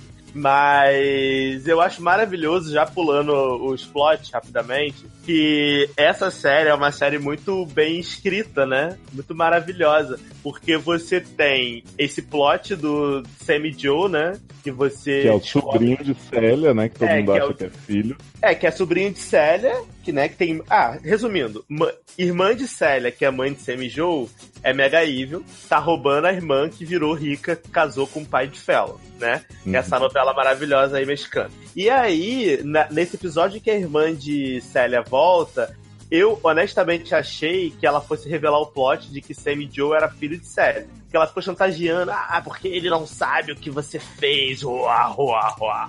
Se você fizer não sei o que, me mandar de novo pra Portelinha, eu vou botar a boca no trombone, vou dizer, você vai. Ele nunca vai te perdoar, você vai ser desmascarada. E aí, quando ela revelou que, na verdade, Célia matou. Na verdade, Célia que revelou, né? Tá sendo pressionada. Que Célia Sim. matou o pai de Sammy Joe, que na verdade não matou, porque o pai de Sammy Joe tá tá, vivo. vivo. igual a Morena, que tá viva. É, E aí, pai de Sammy Joe aparece no close na boneca igual a Annabelle. Eu a gente só sabe que é ele porque passa um flashback, né? né? Eu achei um pouco, assim, achei um pouquinho forçado, sabe? Um, um pouquinho. Dinastia, Darlan, sério? Não, não acreditei, cara, porque eu achei muito. Porque não faz sentido nenhum que a mulher dá, tipo, facada no homem e o homem cai todo morto lá, né? Toda, toda puta, toda morta. Igual The Walking Dead. E aí, do nada, o cara virou um empresário, sei lá, 10 anos depois. E achei que não ficou muito claro. Nem você, nem ninguém, né, nem? Mas a gente, mas, mas na minha pressa eu acabei deixando passar um plot maravilhoso, Léo. Que foi Hum. o plot de Mulher Desmemoriada de Jacket Revenge. Caraca! Maravilhoso a mulher trocando o próprio remédio pra poder fingir que era louca. Adoro. Porque o que acontece? Dinastia teve aí nessa metade de temporada um mistério muito louco de quem matou Jack. Porque Claudinha, bagunceira, mulher de Jack, Aham. era uma mulher que tinha, tipo, Alzheimer seletivo, né? Quando ela queria, ela não lembrava de nada. E de repente ela tava tipo, totalmente louca, virada no girar dentro da, ban- da banheira de Blake e Carrington seduzindo o homem, né? Porque Célia, que é essa vagabunda maravilhosa, muito do bem, faz um monte de merda, esconde um monte de coisa de Blake, aí chega pra ele e fala: Eu sei que eu já disse isso dez vezes, mas dessa vez isso é tudo, todos os meus segredos estão na mesa, não vou mais te enganar. Ela levou Claudinha pra dentro de casa, tipo, ah, vou cuidar de Claudinha, eu sei que ela me odeia, que eu tive um caso com o marido dela morto, mas eu vou levar pra casa, que é a melhor coisa que eu posso fazer. Vou cuidar, né? Quem ama, cuida. Isso. Pega e se cuida muito. Aí, viado, Claudinha começa a ter plot de deixar os remédios cair toda hora pro cachorro comer. O coitado desse cachorro, gente. Só serve de enfeite nessa série. Vive com as, os chifrinhos, as coisas tudo, tomando os remédios dos outros. E aí, Fallon, detetivona, né? Maior investigadora que a gente respeita, chega na mesa enquanto Claudinha tá apontando uma arma pra todo mundo. Fallon chega e fala. Porra, ninguém me convidou pra esse jantar, que merda é essa aí? Essa cena é maravilhosa. Essa cena é maravilhosa que ela veio Fallon. toda desligada falando. E eles ficam, Fallon, sai daqui! E ela, Porra, vocês sabem como fazer a pessoa se sentir bem quisto num lugar, não sei o quê. E a outra lá segurando a arma, viado. E aí, depois que Felon vê que Claudinha tá com a arma na mão, ela não se, ela não se abala, não. Ela começa a explicar. Faz a Verônica Mars na sala e conta por que Claudinha fingiu que era louca desde antes de Jack morrer, né? Pra segurar o homem. E como é que ela matou Jack. E matou- até o homem que era amigo de Jack morreu no meio da história com o Matheus Solano enchendo o saco, não sei o que. Foi uma maravilha. Eu adorei que ela faz tipo um fluxograma, assim. Ai, porque não sei o que, tipo, linkando as fontes. E eu fiquei assim, tipo, gente, em que parte da série essa mulher descobriu isso tudo? Porque eu não acompanhei esse plot da investigação, né? Mas tudo bem.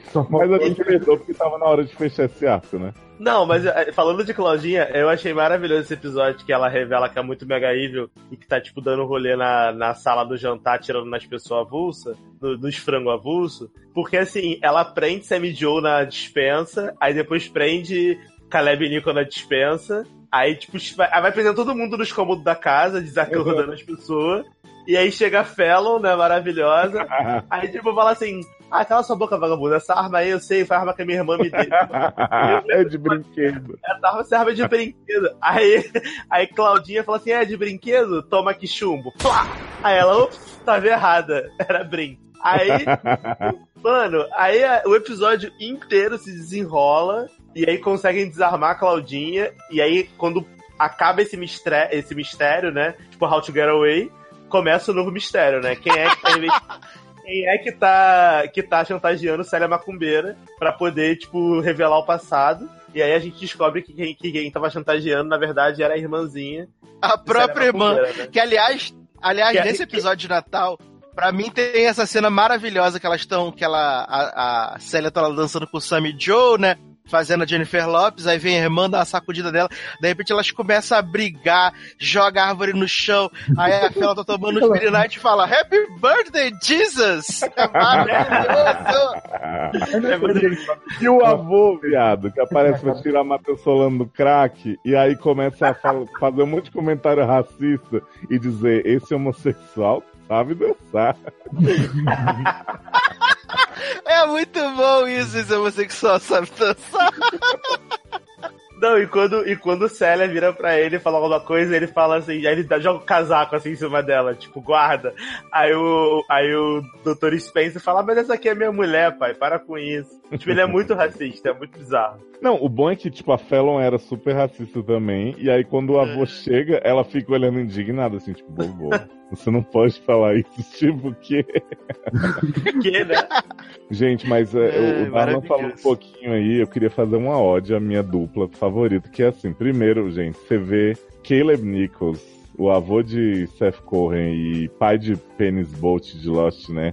O grande vilão de Lost, Charles Widmore, fazendo esse mordomo fofoqueiro maravilhoso que se chama Joseph Winifred. O Né? Sammy Joe revela, né, o nome dele no meio. Esse homem tá assim, realmente no papel de sua vida, nunca critiquei. E aí, quando ele vira mentor de Sammy Joe, porque, gente, Sammy Joe é um homem maravilhoso que, tipo assim, ele apareceu na série pegando o Matheus Solano, aí ele roubou, tipo assim, 300 dólares da carteira de Matheus Solano, Matheus Solano não percebeu, não deu falta, e aí esse homem ficou todo se explicando e não tinha porquê. E esse homem passa o resto dos episódios fazendo massagem na beira da piscina, pedindo Uhum. pro massagista dar mais lubrificante. O Winifred Mordomo joga na cara dele que as camas, os lençol estão tudo cheio de porra, que ele e Matheus Solano não estão sendo discretos, que a limpeza tá penando. E esse homem nem liga, ele ri na cara do perigo. Quando esses dois se juntam, é tão maravilhoso, eu torço tanto por eles. E eles ainda tiveram o plot de ficar um preso na sala de arma, o outro na sala de bebida. E aí, quando eles conseguem finalmente abrir as portas, aí o mordomo começa a zoar o outro. Porra, pra um bandidinho, você tá sabendo bem pouco abrir os negócios, hein? E aí, quando eles finalmente conseguem sair, Fallon já resolveu tudo. É tão maravilhoso. Verdade. Eu É acho que eles são a melhor dupla mesmo, o, o Mordombo e o Sammy Joe. São muito divertidos juntos. Maravilhoso. E eu tomei um susto, tava até falando com o Darlan, né, que outro dia tava vendo o, o piloto de Empire na Globo, e Sammy Joe é o primeiro namorado de Jamal na série. Falei, Tanana. gente, como assim? Subiu na vida, né? Porque agora ele tá fazendo um personagem relevante, né? Tá feliz, Cook? Tá feliz com isso também. Cara, mas na real, assim, eu acho que claro, a causação continua lá, o negócio todo. Mas eu acho que eles acharam um equilíbrio. Primeiro, a Fallon, ela tá muito mais gostável, por mais que ela tenha essas piadinhas, né? O Jesus, não sei o quê. Tipo, ela tá uma personagem agora por quem você consegue torcer. Ela teve um plot maravilhoso também na temporada, gente, de querer a capa da revista que Célia ia roubar dela. E aí ela começa a ameaçar a editora da revista, Célia ameaça daqui, ela ameaça dali. No final ela ganha. Esse plot é maravilhoso. Aí, aí Célia faz a dança da vitória joga o champanhe tudo na cara de Felo. Sim. E eu acho que eles acharam um tom de zoados ricos, sabe? Tem uma cena que tá o Matheus Solano e a Fallon no sofá, e o Sammy Joe tá todo feliz que a mãe tá lá, não sei o quê. E aí eles olham, tipo assim, ah, não é muito nosso estilo comemorar essas coisas, a gente só sofre em silêncio aqui com a família e tal, mas aproveita aí. Tipo assim, eles acharam um estilinho legal Uhum. de, Sim. de dar essa zoada na vida deles. E tá rolando um plot twist maravilhoso que é de Fallon, que decidiu finalmente pegar o sócio, né? Depois que o motorista. Aliás, a casa do motorista dos Carrington é maior que a deles, viu, gente? É super bem decorada. É assim, uma mansão. Eu queria só registrar isso aqui. Aí Fallon tá com o homem a sério e a gente descobre que o homem é mega evil quando ele vai na visita com o pai dele, porque o pai revela, né, que a mãe do sócio de Fallon traía ele com Blake. Então já tô pensando o quê? A irmã do sócio, que é amiga de Fallon, Gossip É filho Girl, de Blake. é filha de Blake. É bastante. Porque, assim, se o sócio for filho de Blake, eu vou achar um pouco, né? Porque Fallon tá fazendo boquete nele à torta direita. Então vai ser um pouco Gente. estranho. Socorro. Mas assim, Mas mas, esse, mas esse plot foi mais um dos plots tirados do cu, né? Porque assim, até o episódio anterior, não existia nenhuma menção a nenhum tipo de nada envolvendo uma problematização em relação ao pai que tava preso. A gente sabia que o pai tava preso, que a irmã não, não falava com o pai e tal, e não ia lá visitar porque tinha vergonha, e aí a, a Fallon meio que acolheu ela como amiga. E aí só agora o pai descobriu que eles tinham alguma relação com os Carrington. Meio que não faz muito sentido, até porque o cara que é o cara que Fallon tá pegando lá o sócio, ele meio que enriqueceu graças aos Carrington. Ah, o Carrington, exatamente. Entendeu? Então, assim, se você parar pra pensar na, na origem da parada, não faz sentido, mas a gente finge porque é legal. Vambora. Não, e Né? na volta, da, na volta da série agora da pausa, vai ter Nicolette Sheridan entrando pro elenco. Maravilhoso. Amo, Nicoleta. Gente, E a mãe de uma Fallon, né? A mãe de Fallon, uma atriz dessas, bicho. Essa mulher tá desde que saiu de Desperate Housewives sem atuar. Vai ser maravilhoso. Mas ela vai Adoro- ser fixa? Aham, igual Nem Vampiranha. Vampiranha? Vai ser igual a mim no, próximo, no ano que vem no lugar do cast fixo. Adoro. Viados, escrevam o que eu tô dizendo. Célia e Fallon vão se juntar contra essa mulher. Eu acho Mas, que gente... Célia e Fallon vão se juntar porque essa mulher vai se associar com o pai do, do carinha que Fallon tá pegando e aí vai virar um inferno. Porque Célia Uhum. e Fallon vão ter que se juntar, Fallon vai descobrir que foi enganada e aí vai perder dinheiro, vai perder tudo e aí vai dar uma treta dessa aí. Porque esse cara de DLC adora fazer a gente rica perder dinheiro. Eu lembro de Juku, lembra de Juku? Que ficou pobre quatro vezes né, em DLC.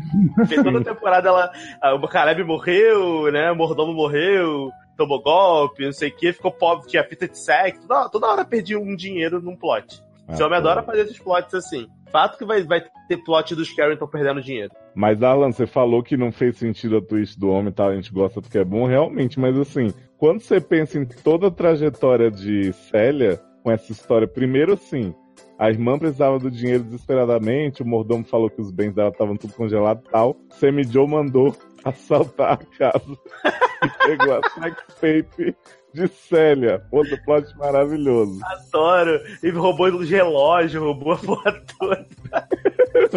Aí tudo bem, né? Mandaram dinheiro pra mulher. Daqui a pouco a mulher inventou que tava em perigo. De, tipo, mandaram dinheiro pra essa mulher umas 15 vezes na temporada e ninguém desconfiou que era ela mesmo e não os E, e, bandidos. assim, e Sammy Joe sempre fica assim, mam- mam- mamita, sei lá como é que ele fala, mam- Mamusca. Comigo, e você está aqui gozando não sei o que lá. Na Venezuela sofrendo e você não sei o que lá. E aí Célia faz cara, Célia faz cara de cu, assim, tipo, ai, você me mas eu mandei dinheiro pra essa vagabunda.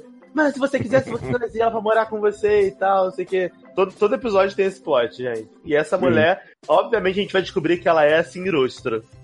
Sim. Adoro! Não, e, e outra coisa que eu amo é que esse celular dos Carrington tinha tudo que você imaginar no mundo. Uhum. Tinha prova de que Matheus Solano foi responsável pela morte de 200 homens no passado. Tinha sextape. Tinha coisa da empresa nova de Fellow. Aí tem uns pendrive que eles têm que ficar hackeando, liberando, hackeando de novo. Essa porra é Revolution, viado. Essa porra é Revolution.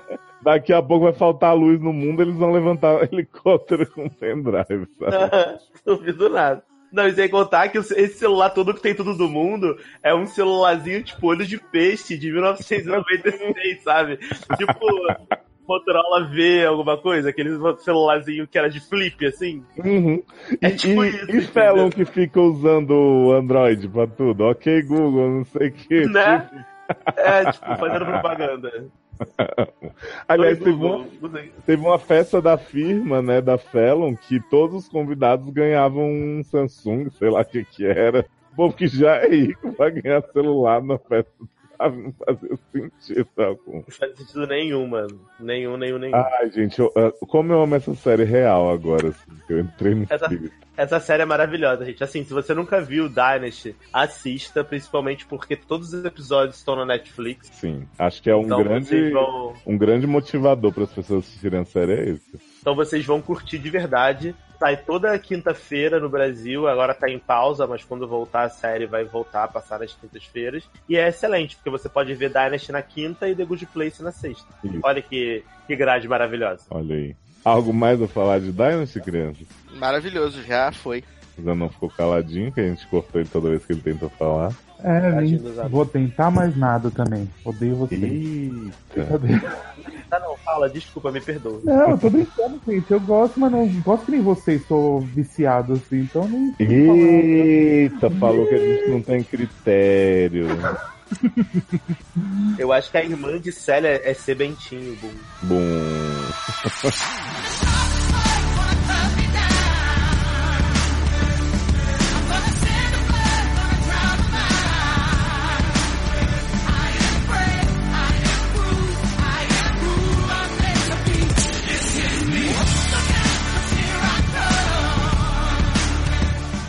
Zanon, mas agora a gente vai deixar você reinar, porque é o seguinte, a gente tem uma prescrição grupal aqui pra dar pras pessoas antes de esse podcast. E eu tenho certeza que o Zanon vai gostar muito de começar a falar sobre esse filme, que é O Rei do Show. Ai, meu Zé, que meu Troy Bolton tá vivo, né? Mas eu não sei. Vivíssimo! Mas não assisti o filme, então, gente, vou ficar escutando Garoto. vocês contar os plots tudo.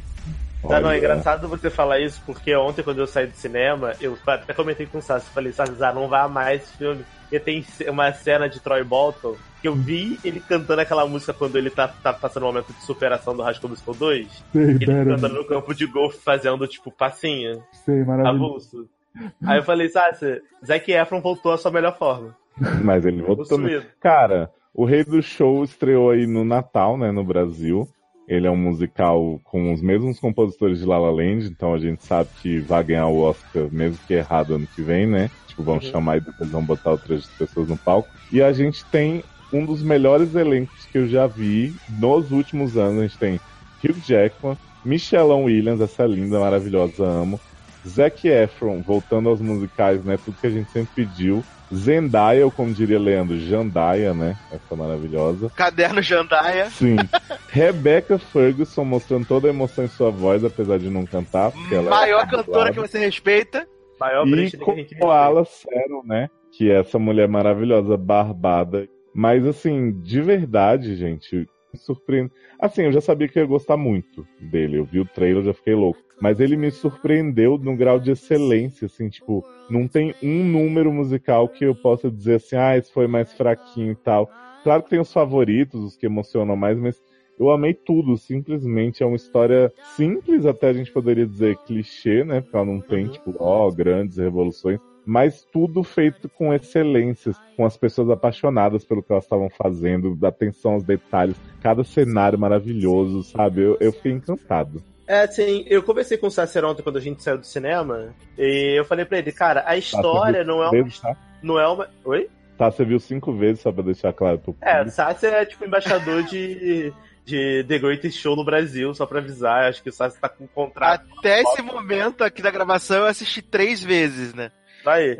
Até porque Sassi tá aproveitando enquanto a, a Disney não cancela os musicais da, da Terra. Então, Garoto. ele tá vendo tudo pra poder não, não perder essa oportunidade. Mas quando a gente saiu do cinema, eu até falei pra ele, falei, cara, é engraçado porque a história não é uma história muito complexa, é uma história simples. É, e nem É uma- eles é- fazem questão de se aprofundar em nada. Exato, é bem clichê até em alguns momentos, só que ela é tão bem executada e tão. Eles colocam as músicas nos momentos tão certos e as músicas são tão boas que, assim, é muito difícil eu me lembrar agora do musical, filme musical, que eu gostasse de todas as músicas. Eu consigo ouvir. to- eu- Hoje eu passei o dia ouvindo essa trilha sonora e eu consigo ouvir todas, exceto a da Michelle Rodrigues, que eu não gosto muito dela. Que Michelle Rodrigues, garoto, é o William. Michelle Rodrigues é sapatão, não tá nem no filme.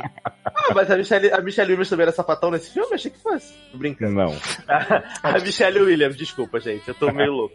Gente, eu A amo a, Michelle- música dela. Então, eu gosto da personagem dela, mas é o que eu falei pro Sasser. A atriz eu tenho um pouco de dificuldade, porque pra mim ela parece que ela sempre tá fazendo a mesma cara sempre, assim, sabe? Isso é E aí- só porque ela é de Dawson's Creek, Eterna Não, e é engraçado, porque o único filme dela que eu realmente gostei dela foi um filme que quase ninguém gosta, que é aquele O Grande Gatsby. Uhum. Que tá passando Eu nesse gosto- momento agora na Warner. Enquanto a E, gente e eu gosto muito desse filme, e eu gosto dela nesse filme. Mas, eu- assim, eu gostei dela também em The Greatest Show, mas não sei, de todos os personagens ela foi a que eu menos gostei. Enfim, resumindo, as músicas todas são muito boas, é, a produção é muito bem feita, o figurino é ótimo, sabe?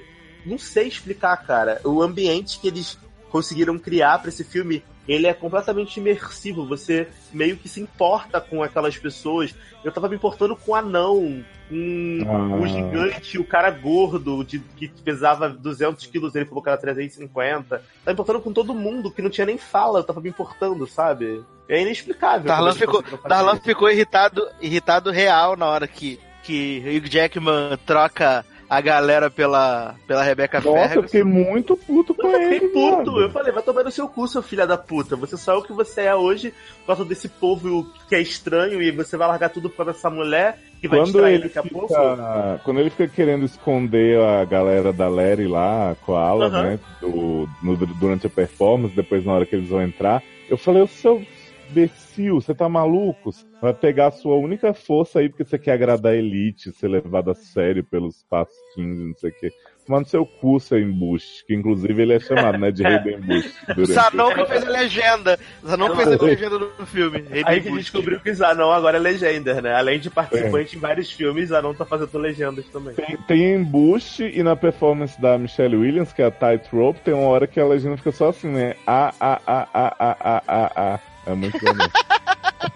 Maravilhoso, gente, maravilhoso. Mas assim, é, eu fiquei com muita raiva dele por, por ele ter feito isso, mas depois que eu saí, porque eu fiquei refletindo sobre o filme, né? E aí eu pensei, tipo, cara, eles conseguiram explicar o motivo pelo qual ele fez aquilo. Ele tinha esse, essa, essa falha dele, por, pro pai dele ter sido um serviçal, Tá humilhado. ele ter sido humilhado durante a infância toda pelo pai da, da Michelin lá. E aí ele ti- se sentia nessa necessidade de se provar Queria e provar provar. Isso. e provar para as pessoas que ele merecia estar na elite. E ele Sim. acabou desmerecendo das pessoas que ajudaram ele a chegar onde ele tava. Eu entendi isso, só que assim, me deu tanto ódio. Porque, cara, aquela cena que ele fecha a porta da cara do pessoal e o pessoal sai cantando a música tema do filme, que é aquela This Is Me. Nossa, me deu uma raiva. Me deu uma raiva. Eu- o Sasser é testemunha, eu tava xingando assim, em silêncio. E aí aquela mulher, aquela, aquela ruiva cantando a mesma música quatro vezes. Ah, Never enough. Never, Never- enough é a quero parar, mas não consigo do. do É. É, ela cantando aquela música, eu falei assim, cala a boca, eu quero ouvir o povo do circo, eu odeio você, sai daqui, Piranha. muda de Na, cena. na hora que ela, na hora que ela faz a reprise, né, do Never Enough, o Darlan fala, essa mulher só tem essa música, eu falei, é o single que tá vendendo no Spotify, por isso. Parece até, Olha. parece até Demi Lovato um ano cantando Sorry No Sorry, quero outra música, caralho. E você achando que Taylor Swift repetiu com Look What You Made Me Do, né? A Rebecca Ferguson é a única que não canta no elenco, e aliás, tiveram até sites aí por dizendo que ela elogiando a performance vocal dela. Mas Ela não vê o bem na caso. voz a emoção, né? Mas não vem o caso. O que eu acho muito legal é que ela fez um lip sync perfeito, porque você não consegue sacar aqui no. Você não saca que é outra pessoa que tá cantando. Pra quem tá vendo ali, é ela que tá cantando. Que é muito perfeito. Isso é a verdade. respiração. É, é muito perfeito. Se você É não- muito bem feito. Se você não tivesse me falado que não era ela, eu não saberia. Assim, de verdade. Porque ela conseguiu. Ela fez a, a Neide com louvor, assim. Ela imprimiu emoção na dublagem.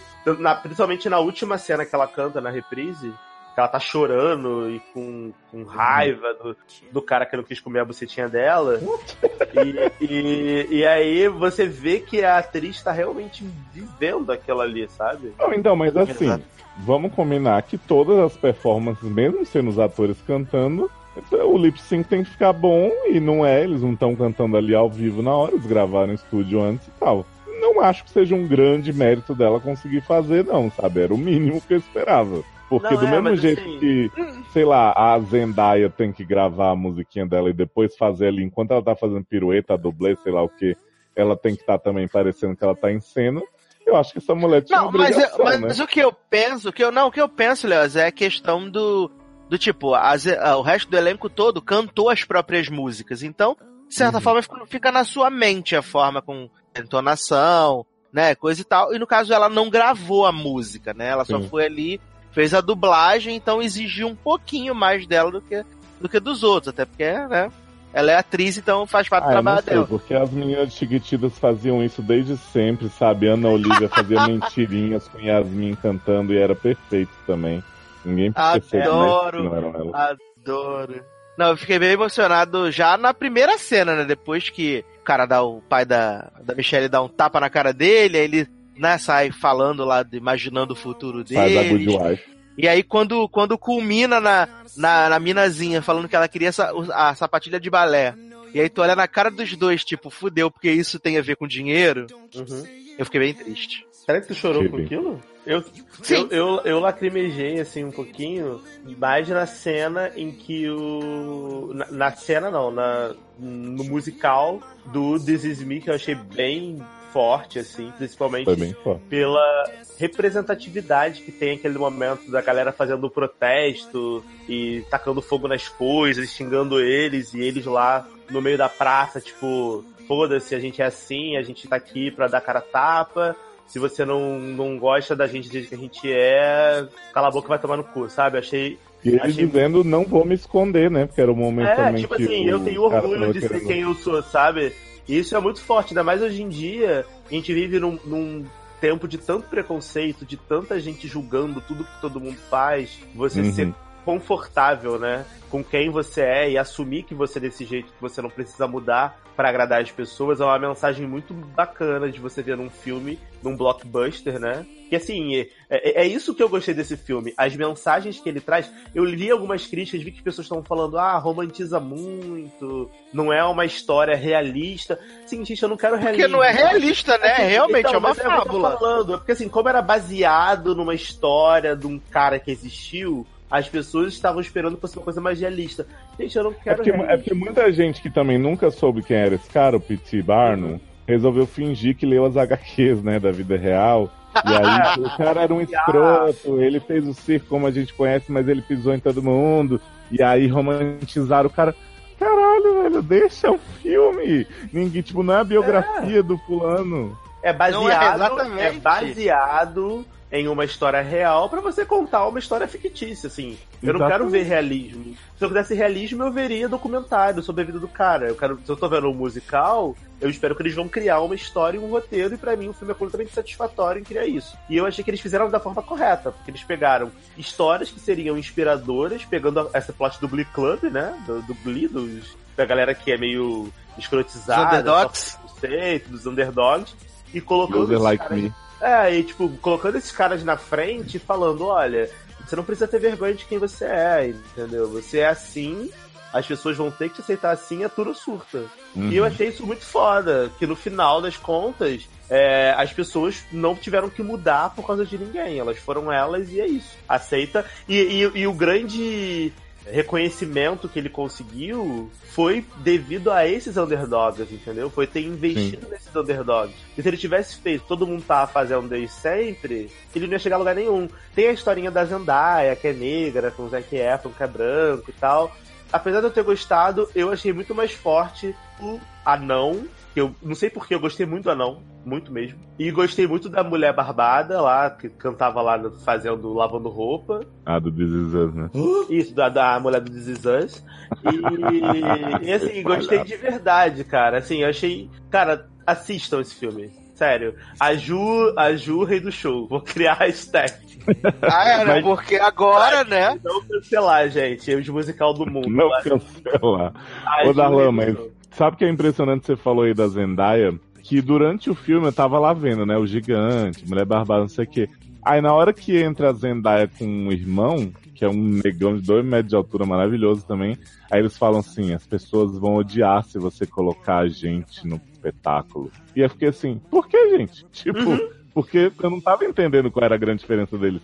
Mas aí você parar pra pensar que naquela época, né, não que hoje não seja foda, mas que o A racismo tava 1800 e assim, tiro, liro, liro, né? Pois é, aí tipo, você entende um pouco melhor, mas é porque eu acho que eles estavam tanto pegando né, as figuras de circo mesmo, que eu fiquei meio na hora, eu, gente, mas por É, que tipo, que essas pessoas são ser- normais, né? Tipo, eu até perguntei pro Sassi, não foi, Sassi? Eu falei assim, tá, mas Foi. qual o problema deles? Porque tava o Zac Efron e ela num plot, tipo, ai, não pode dar a mão, não pode dar na rua. Eu falei, gente, mas qual o problema? Isso. Qual o problema Pois dos é. dois? Os dois são adultos. Exato. Aí o Sassi, ah, e eu é espero- negra. Aí eu falei, ah, a Zendaya inventou a House, Ah, porque mesmo? assim, ela é uma negra de pele mais clara, então... Na minha Hum. cabeça, eu. Olha, olha, pra você ver como a questão do preconceito funciona.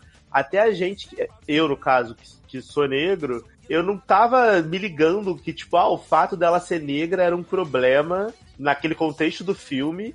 E eu não estava vendo Uhum. ela como negra durante o filme porque ela tem a pele mais clara. Então quando ele falou, Sim. ah, porque ela é negra, eu falei, ah, é verdade, realmente, ela é negra, então aquilo era um problema. Então assim. Não, e é, você- você vê como a gente vai se despindo dos preconceitos aos poucos também, assim, tipo, eu tive essa reação agora, você teve tal, eu espero que chegue um futuro em que a gente também não se pergunte qual o problema do cara ser anão ou da Uhum. mulher ter barba, sabe? Umas coisas que a gente acaba, tipo, ah, isso aqui eu entendo porque que é mais diferente, isso aqui não. Porra, há quanto tempo essas pessoas estão fazendo isso? Tudo bem que é um diferencial, né? O circo é o excêntrico, de certa forma, mas há quanto tempo existem pessoas assim e a gente ainda estranha, né? Então, espero que a gente consiga naturalizar todas as pessoas e o jeito que elas escolherem ser e como elas já são, enfim. Essa é a mensagem do filme, afinal.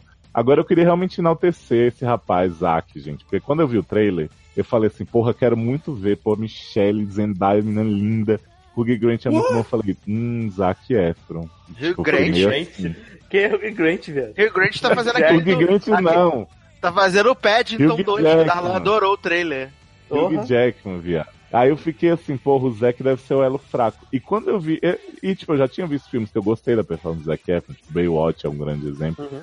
Mas quando eu fui ver esse filme, eu fiquei encantado. Primeiro porque assim, o menino é bom de dança, ele se remexe todo e tal, desde High School Music a gente sabe. Os números dele, o número do bar, né, que é quando o personagem de Hugh Jackman vai propor a sociedade pra ele, eu fiquei louco, assim, porque é muito legal, muito bem coreografado, os dois estão numa energia super felizes, assim. E o número do Reescrever as Estrelas, né? Que Zack dá umas desafinadinhas bem bonitinhas, mas eu gosto da voz dele, eu gosto do jeito que eles desenvolvem. São os, os meus, uns dos meus favoritos, assim. Que daqui a pouco eu vou falar dos meus favoritos, vão ser todos da trilha, mas enfim. Eu senti a necessidade de enaltecer, assim, porque esse menino passou tanto tempo, se você parar pra pensar, o Zac Efron foi zoado muito tempo por High School Musical, né? Tinha Uhum. aquela música Libera, Libera o Sim, Sou Gay e tal, tipo, por causa da dança dele, por ele não cantar no primeiro, depois começar e tal. Então acho que ele se guardou de fazer esse tipo de papel por muito tempo. E eu acho que no, no Rei do Show ele voltou a sentir segurança de se aventurar e mandou super bem.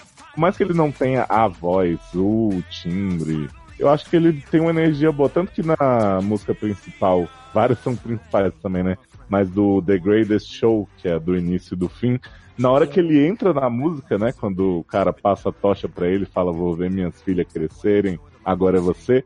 A música muda de energia, assim, é super bom, ele entra com tudo em cena. Tipo, achei muito gostoso. Rebolativo, rebolativo pra caramba, se jogando no chão, requebrando, um inferno que ele entra fazendo. É, cara, e é, Adoro. e é, Como e é Bolton aí. Não, é, e é engraçado Depende, porque eu hoje eu, eu fiquei obcecado, né, com esse filme, né? Tipo, porque eu terminei. Bem-vindo ao meu mundo. É, eu vi quando eu contasse, e aí, gente, eu tô em casa, né? Porque tô de recesso no trabalho e tal. Aí eu tava em casa aqui de tarde à toa, né? Aí eu falei, gente, o que, que eu vou fazer, né? Vou abrir o YouTube e vou começar a ver coisas no YouTube. Aí, aí eu caí no erro de botar assim no YouTube, The Greatest Show. Aí apareceu uma playlist gigante com todos os vídeos de bastidores, performances ao vivo, é, performance na foto. cantando com câncer na garganta, Isso, se tipo, recusando a ficar calado. é, Koala lá, Ki- Koala não, Kiara, Kiala, qual o nome dela? Kiara. Kiara.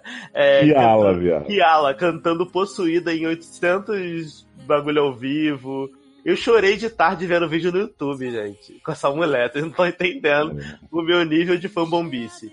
E aí, cara, eu nunca, assim, honestamente, não sei se é porque eu tô muito aficionado nesse musical, mas assim, eu nunca tinha visto um elenco tão bem entrosado assistindo os bastidores que todo mundo tava querendo muito fazer, tipo, as pessoas estavam muito empolgadas. Você vê os ensaios, as pessoas, sabe, se entregando, chorando nos ensaios, cantando, fazendo uma coreografia mega foda. E eu falei assim, Até, cara, até o Win, que não participou do elenco, tava empolgado. Porra, o Ian tem, homofóbico, tem né? um, tem um vídeo maravilhoso que tem Kiala, Kiara, Que ala. Kiala com Dada, Darren Criss cantando Sim! essa This is, this is, this is, This is me. this is me, This is te, mandar. É Us, eu já falar Us. Não, até, até Kesha, até Kesha gravou This. Kesha gravou, então assim, tem um vídeo maravilhoso com vários youtubers cantando essa música também, que eles fizeram pra divulgação. Quando eu fui ver, quando eu fui ver na, na pré-estreia, na semana retrasada, antes do filme eles exibiram esse vídeo do, do- dos youtubers. Os youtubers. Isso foi bem legal, eu gostei bastante desse vídeo. Não, muito legal, assim, e aí você vê tudo que foi envolvido, aí tem a história que o Sasha tinha me contado ontem, que o, o Hugh Jackman, quando ele foi vender o filme, ele tinha acabado de ter o câncer, e ele tava operado, não podia cantar, e aí ele cantou mesmo assim, sangrou pra caramba, e aí conseguiu vender, e todo mundo, assim, muito empolgado com a pra fazer o filme, sabe? Então, assim, pra mim o filme ganhou um significado completamente diferente depois que eu vi a paixão que o elenco tava de fazer a parada. Então, gente, a Ju, rei do show, por favor. Vamos lá. A Ju, rei do show. assista. Somos todos reis do show.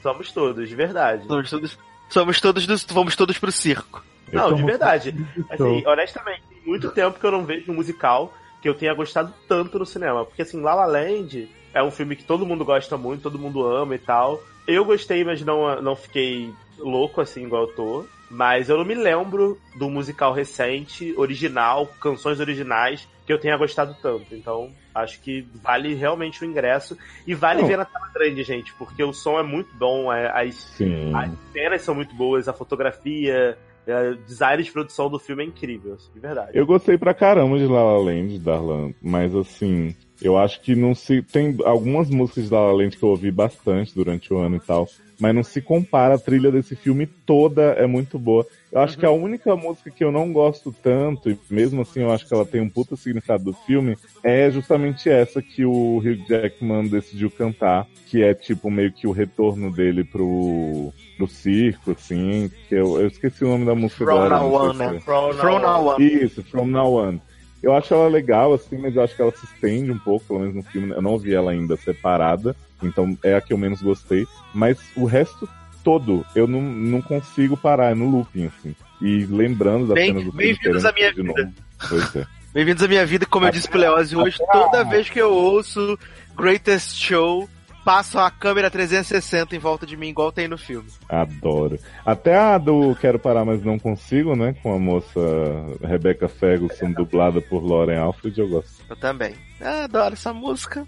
Eu até gosto dessa música do Quero Parar, mas não consigo, mas é que eu fico com tanta raiva da personagem, pelo que ela representa, e eu peguei um pouco de ranço, mas ah, ouvindo ela no, no Spotify, eu, eu gosto bastante também.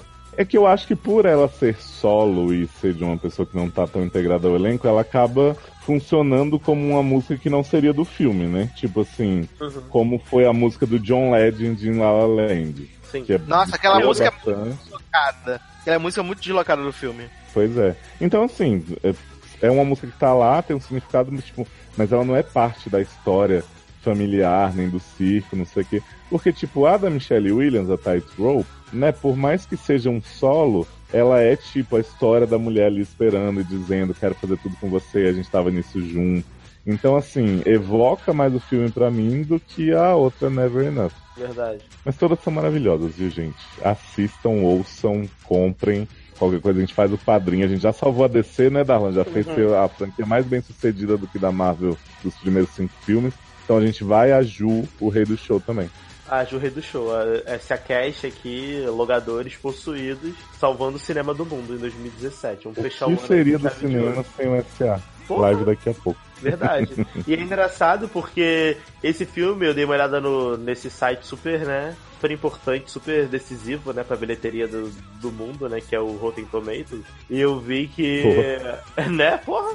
Eu vi que tá com 53% no Rotten Tomatoes pela crítica, mas tá com 90% pela audiência. Ou seja, o público tá adorando o filme e os críticos estão falando merda. Então, assim, gente. E tem um monte de crítico imbecil falando que o filme é bom, mas as músicas são ruins. Oi? Não, eu, eu, eu vi o contrário. Gente falando que o filme não tem profundidade, que o filme é muito fantasioso, aquele argumento que eu usei no início, que, Uhum. ai, como era baseado na história de um cara, a gente queria uma coisa mais realista, queria ver o Freak Show. Amigo, quer ver Freak Show? Você vai ver American Horror Story, Freak Show que tá aí. Você Tem vê- gente falando, Darlan, que o Hugh Grant. O Hugh Grant. Tem Grant. gente falando que, que o Hugh Jackman erra muito em musical, né? Porque ele está repetindo erros de miseráveis que ele canta pra dentro e tem Na muitas onde? respirações fora de hora. Ah, é, é o povo do deserto do. do. do Lençóis Maranhenses, né? Não precisava, né? É o mesmo povo que tá falando isso. Ah, Mas vamos terminando então, né? Nesse esse adendo que a gente fez aqui nessa cast do Rei do Show. Zanon, pode voltar para dar suas despedidas, agradecer a participação. Oi, Anjos. Então, beijo. Adoro a animação da pessoa. tô muito animado. Tô muito animado. Tem Darlan, virou meu plot agora. Tô muito animado. Obrigado pela participação de vocês, tá? Vou fazer essa piadinha assim que eu vou fazer, né? Já tá velha, ninguém acha mais graça, mas vou continuar fazendo.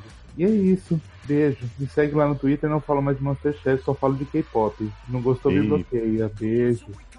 Gente, que absurdo. Não fala só de K-pop, fala também dos anime tudo, dos live action, das É. coisas que estão rolando. Mas olha, vocês que já ouviram o logado de fim de ano já sabem também que Darlan está se despedindo aqui da Holding, pelo menos, né? Por algumas edições. Ele provavelmente vai ser fixo que nem Vampiranha mesmo, né? Ele vai morrer, vai voltar, não sei o que, aquela coisa. Então, Darlan, dá o seu goodbye para as pessoas aqui do SA também, mesmo que você É, volte no gente. próximo, né? Mas a gente finge. Né, a gente finge. Então, gente, muito obrigado aí. Eu vou estar fixo igual mãe de Fallon, né? Quando voltar aí. é, Nicolette Cheiro né, da igual, igual o Nicolette, né? Muito obrigado aí por esse ano. Léo, obrigado pelo convite aí pra gravar os Dessa Cast.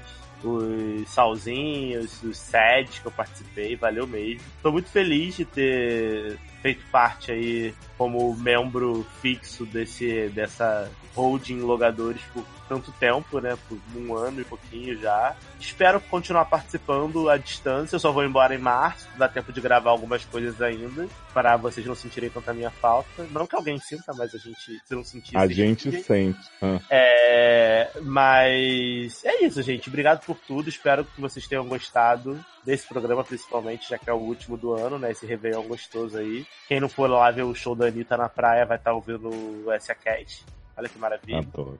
Pra quem quiser me seguir, eu vou estar longe, mas as minhas redes sociais vão continuar sendo as mesmas. As mesmas. Arroba Generosode no Twitter, Dá um Generoso no Facebook, Generosode no Instagram. Vou fazer aí um vlog, vou virar youtuber Opa! no canal do Lugado, provavelmente mostrando a minha saga europeia. Adoro. Então aguardem. Aguardem vídeos crocantes eu tentando falar polonês, passando vergonha na rua. E é isso aí, gente. Vamos fazendo, né? Pra não perder o costume, vamos fazendo. Do WhatsApp, Sou Joe. deixa, deixa a sua mensagem de luz, o seu jabá, a sua, seu telefone para show, contato. Adoro, adoro.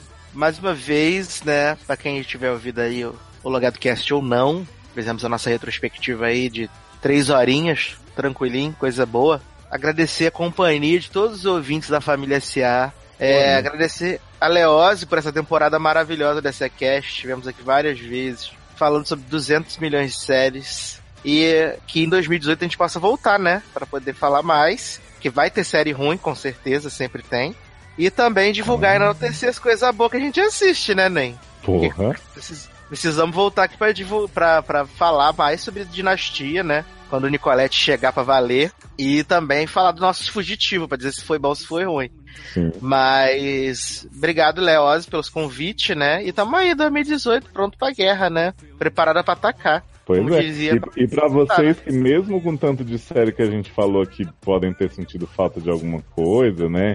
Grace 300, não comentamos, final de Nelise, morte de Rosário Dawson em Will and Grace, pode deixar que a gente põe no Se Vira nos 30, né?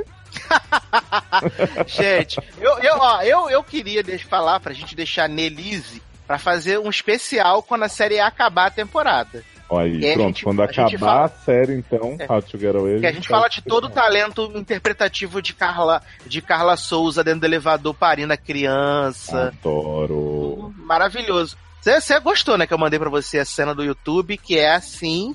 Sim, Magistral, que é o M já tá garantido pra Carlinhos sangrando e Souza. chorando. Socorro. O M de Carlinha já tá garantido, né? Então, Vem, M. Vem, é. a gente fala quando, quando acabar. E Grey's Anatomy a gente fala quando voltar, né? A gente fala do plot dos hackers lá, né? Que pediram os Bitcoin pra merenda, né? Amo! Pedindo recompensa, resgate pra merenda. Gente, vai, Vai ter ter Black Mirror dia 29 também, né? Maravilhoso. Vai ter, a gente vai falar Exatamente. também em 30 segundos se a temporada Black for tão boa quanto a anterior. Porra! Ó, Então é isso, gente. Muito obrigado por todos vocês que ouviram. Espero que vocês tenham curtido esse, esse programinha recapitulando aí várias coisas maravilhosas. Acho que a gente vendeu muito bem todas as séries que a gente falou hoje. Então comentem, deem aquela ajuda pra gente. A gente vai repassar pra DC e pro Rei do Show, então não é nada pra gente que a gente tá pedindo, né? Então padrim.com.br barra sede, padrim.com.br barra logado, você ajuda a indústria do entretenimento musical e de heróis. Adoro, porque a gente não foi comprado pela Disney, então não podem cancelar nosso musical. Ainda não. Fui! ó, gente. Vai. Isso é nóis!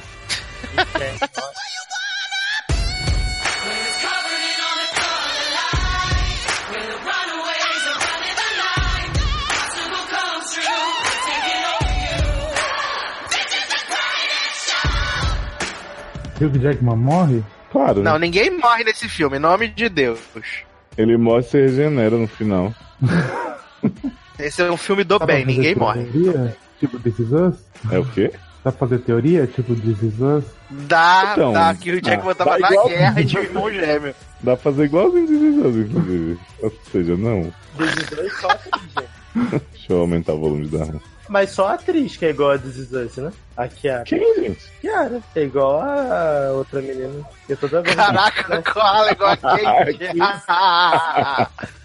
Que absurdo. Sério, por, assim, eu até perguntei pro Sasser isso. Eu falei, essa menina que tá fazendo esse papel, ela fez que série? Aí o Sasser, ah, ela só fez The Big C, três papéis na vida. Eu falei, gente, mas eu já vi ela em algum lugar. Só que aí depois eu comecei a perceber que é um preconceito meu, que acho que todo gordo se parece. É, na mas eu- verdade, não, entendeu? Porque eu achava que eu já eu tinha visto ela em pensei várias séries. Eu pensei exatamente isso. Falei, Só- só- eu conheço a gordinha barbuda de algum lugar. E aí eu fiquei, Aham. falei, tá, se fui no MDB da mulher não tinha nada, só tinha Cezão que eu não vi. E como é aquele Rick and Morty não sei o que que ela fez. Kick in the Flash.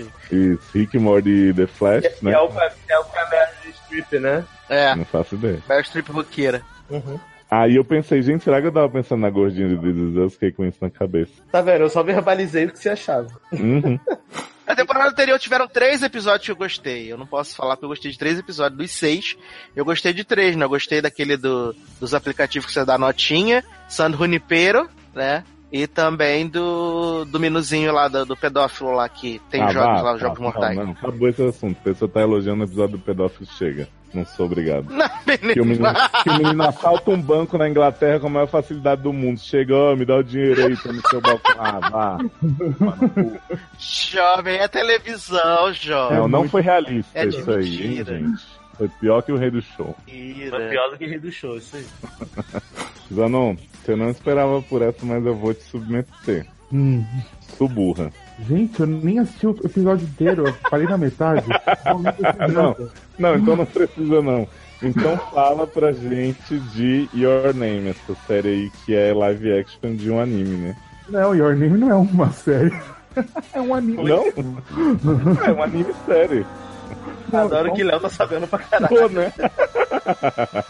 O que virou live action é Erased, não Your Name. Não, eu vou assistir essa série, né? Acho que vou esperar a temporada e vou assistir.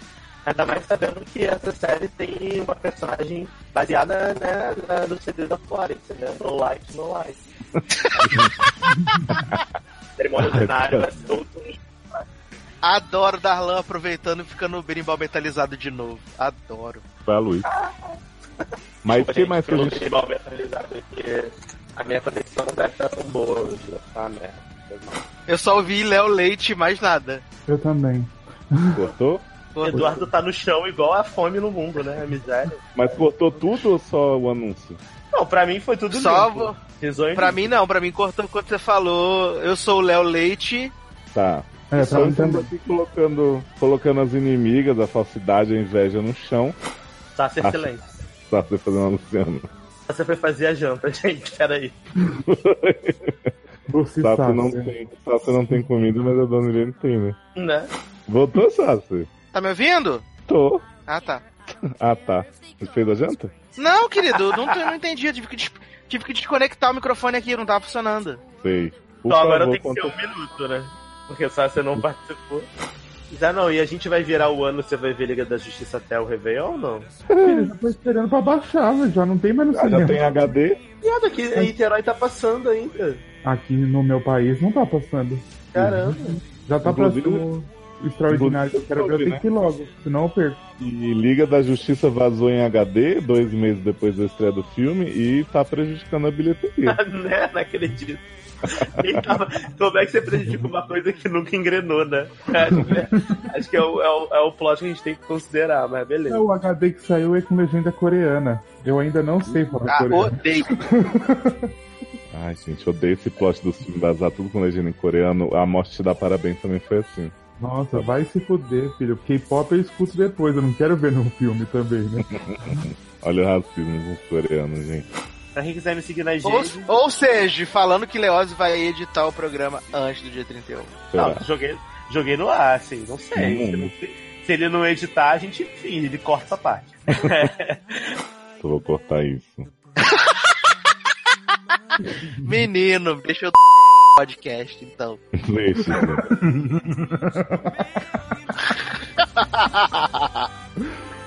Zanon até saiu da inércia. Então vamos,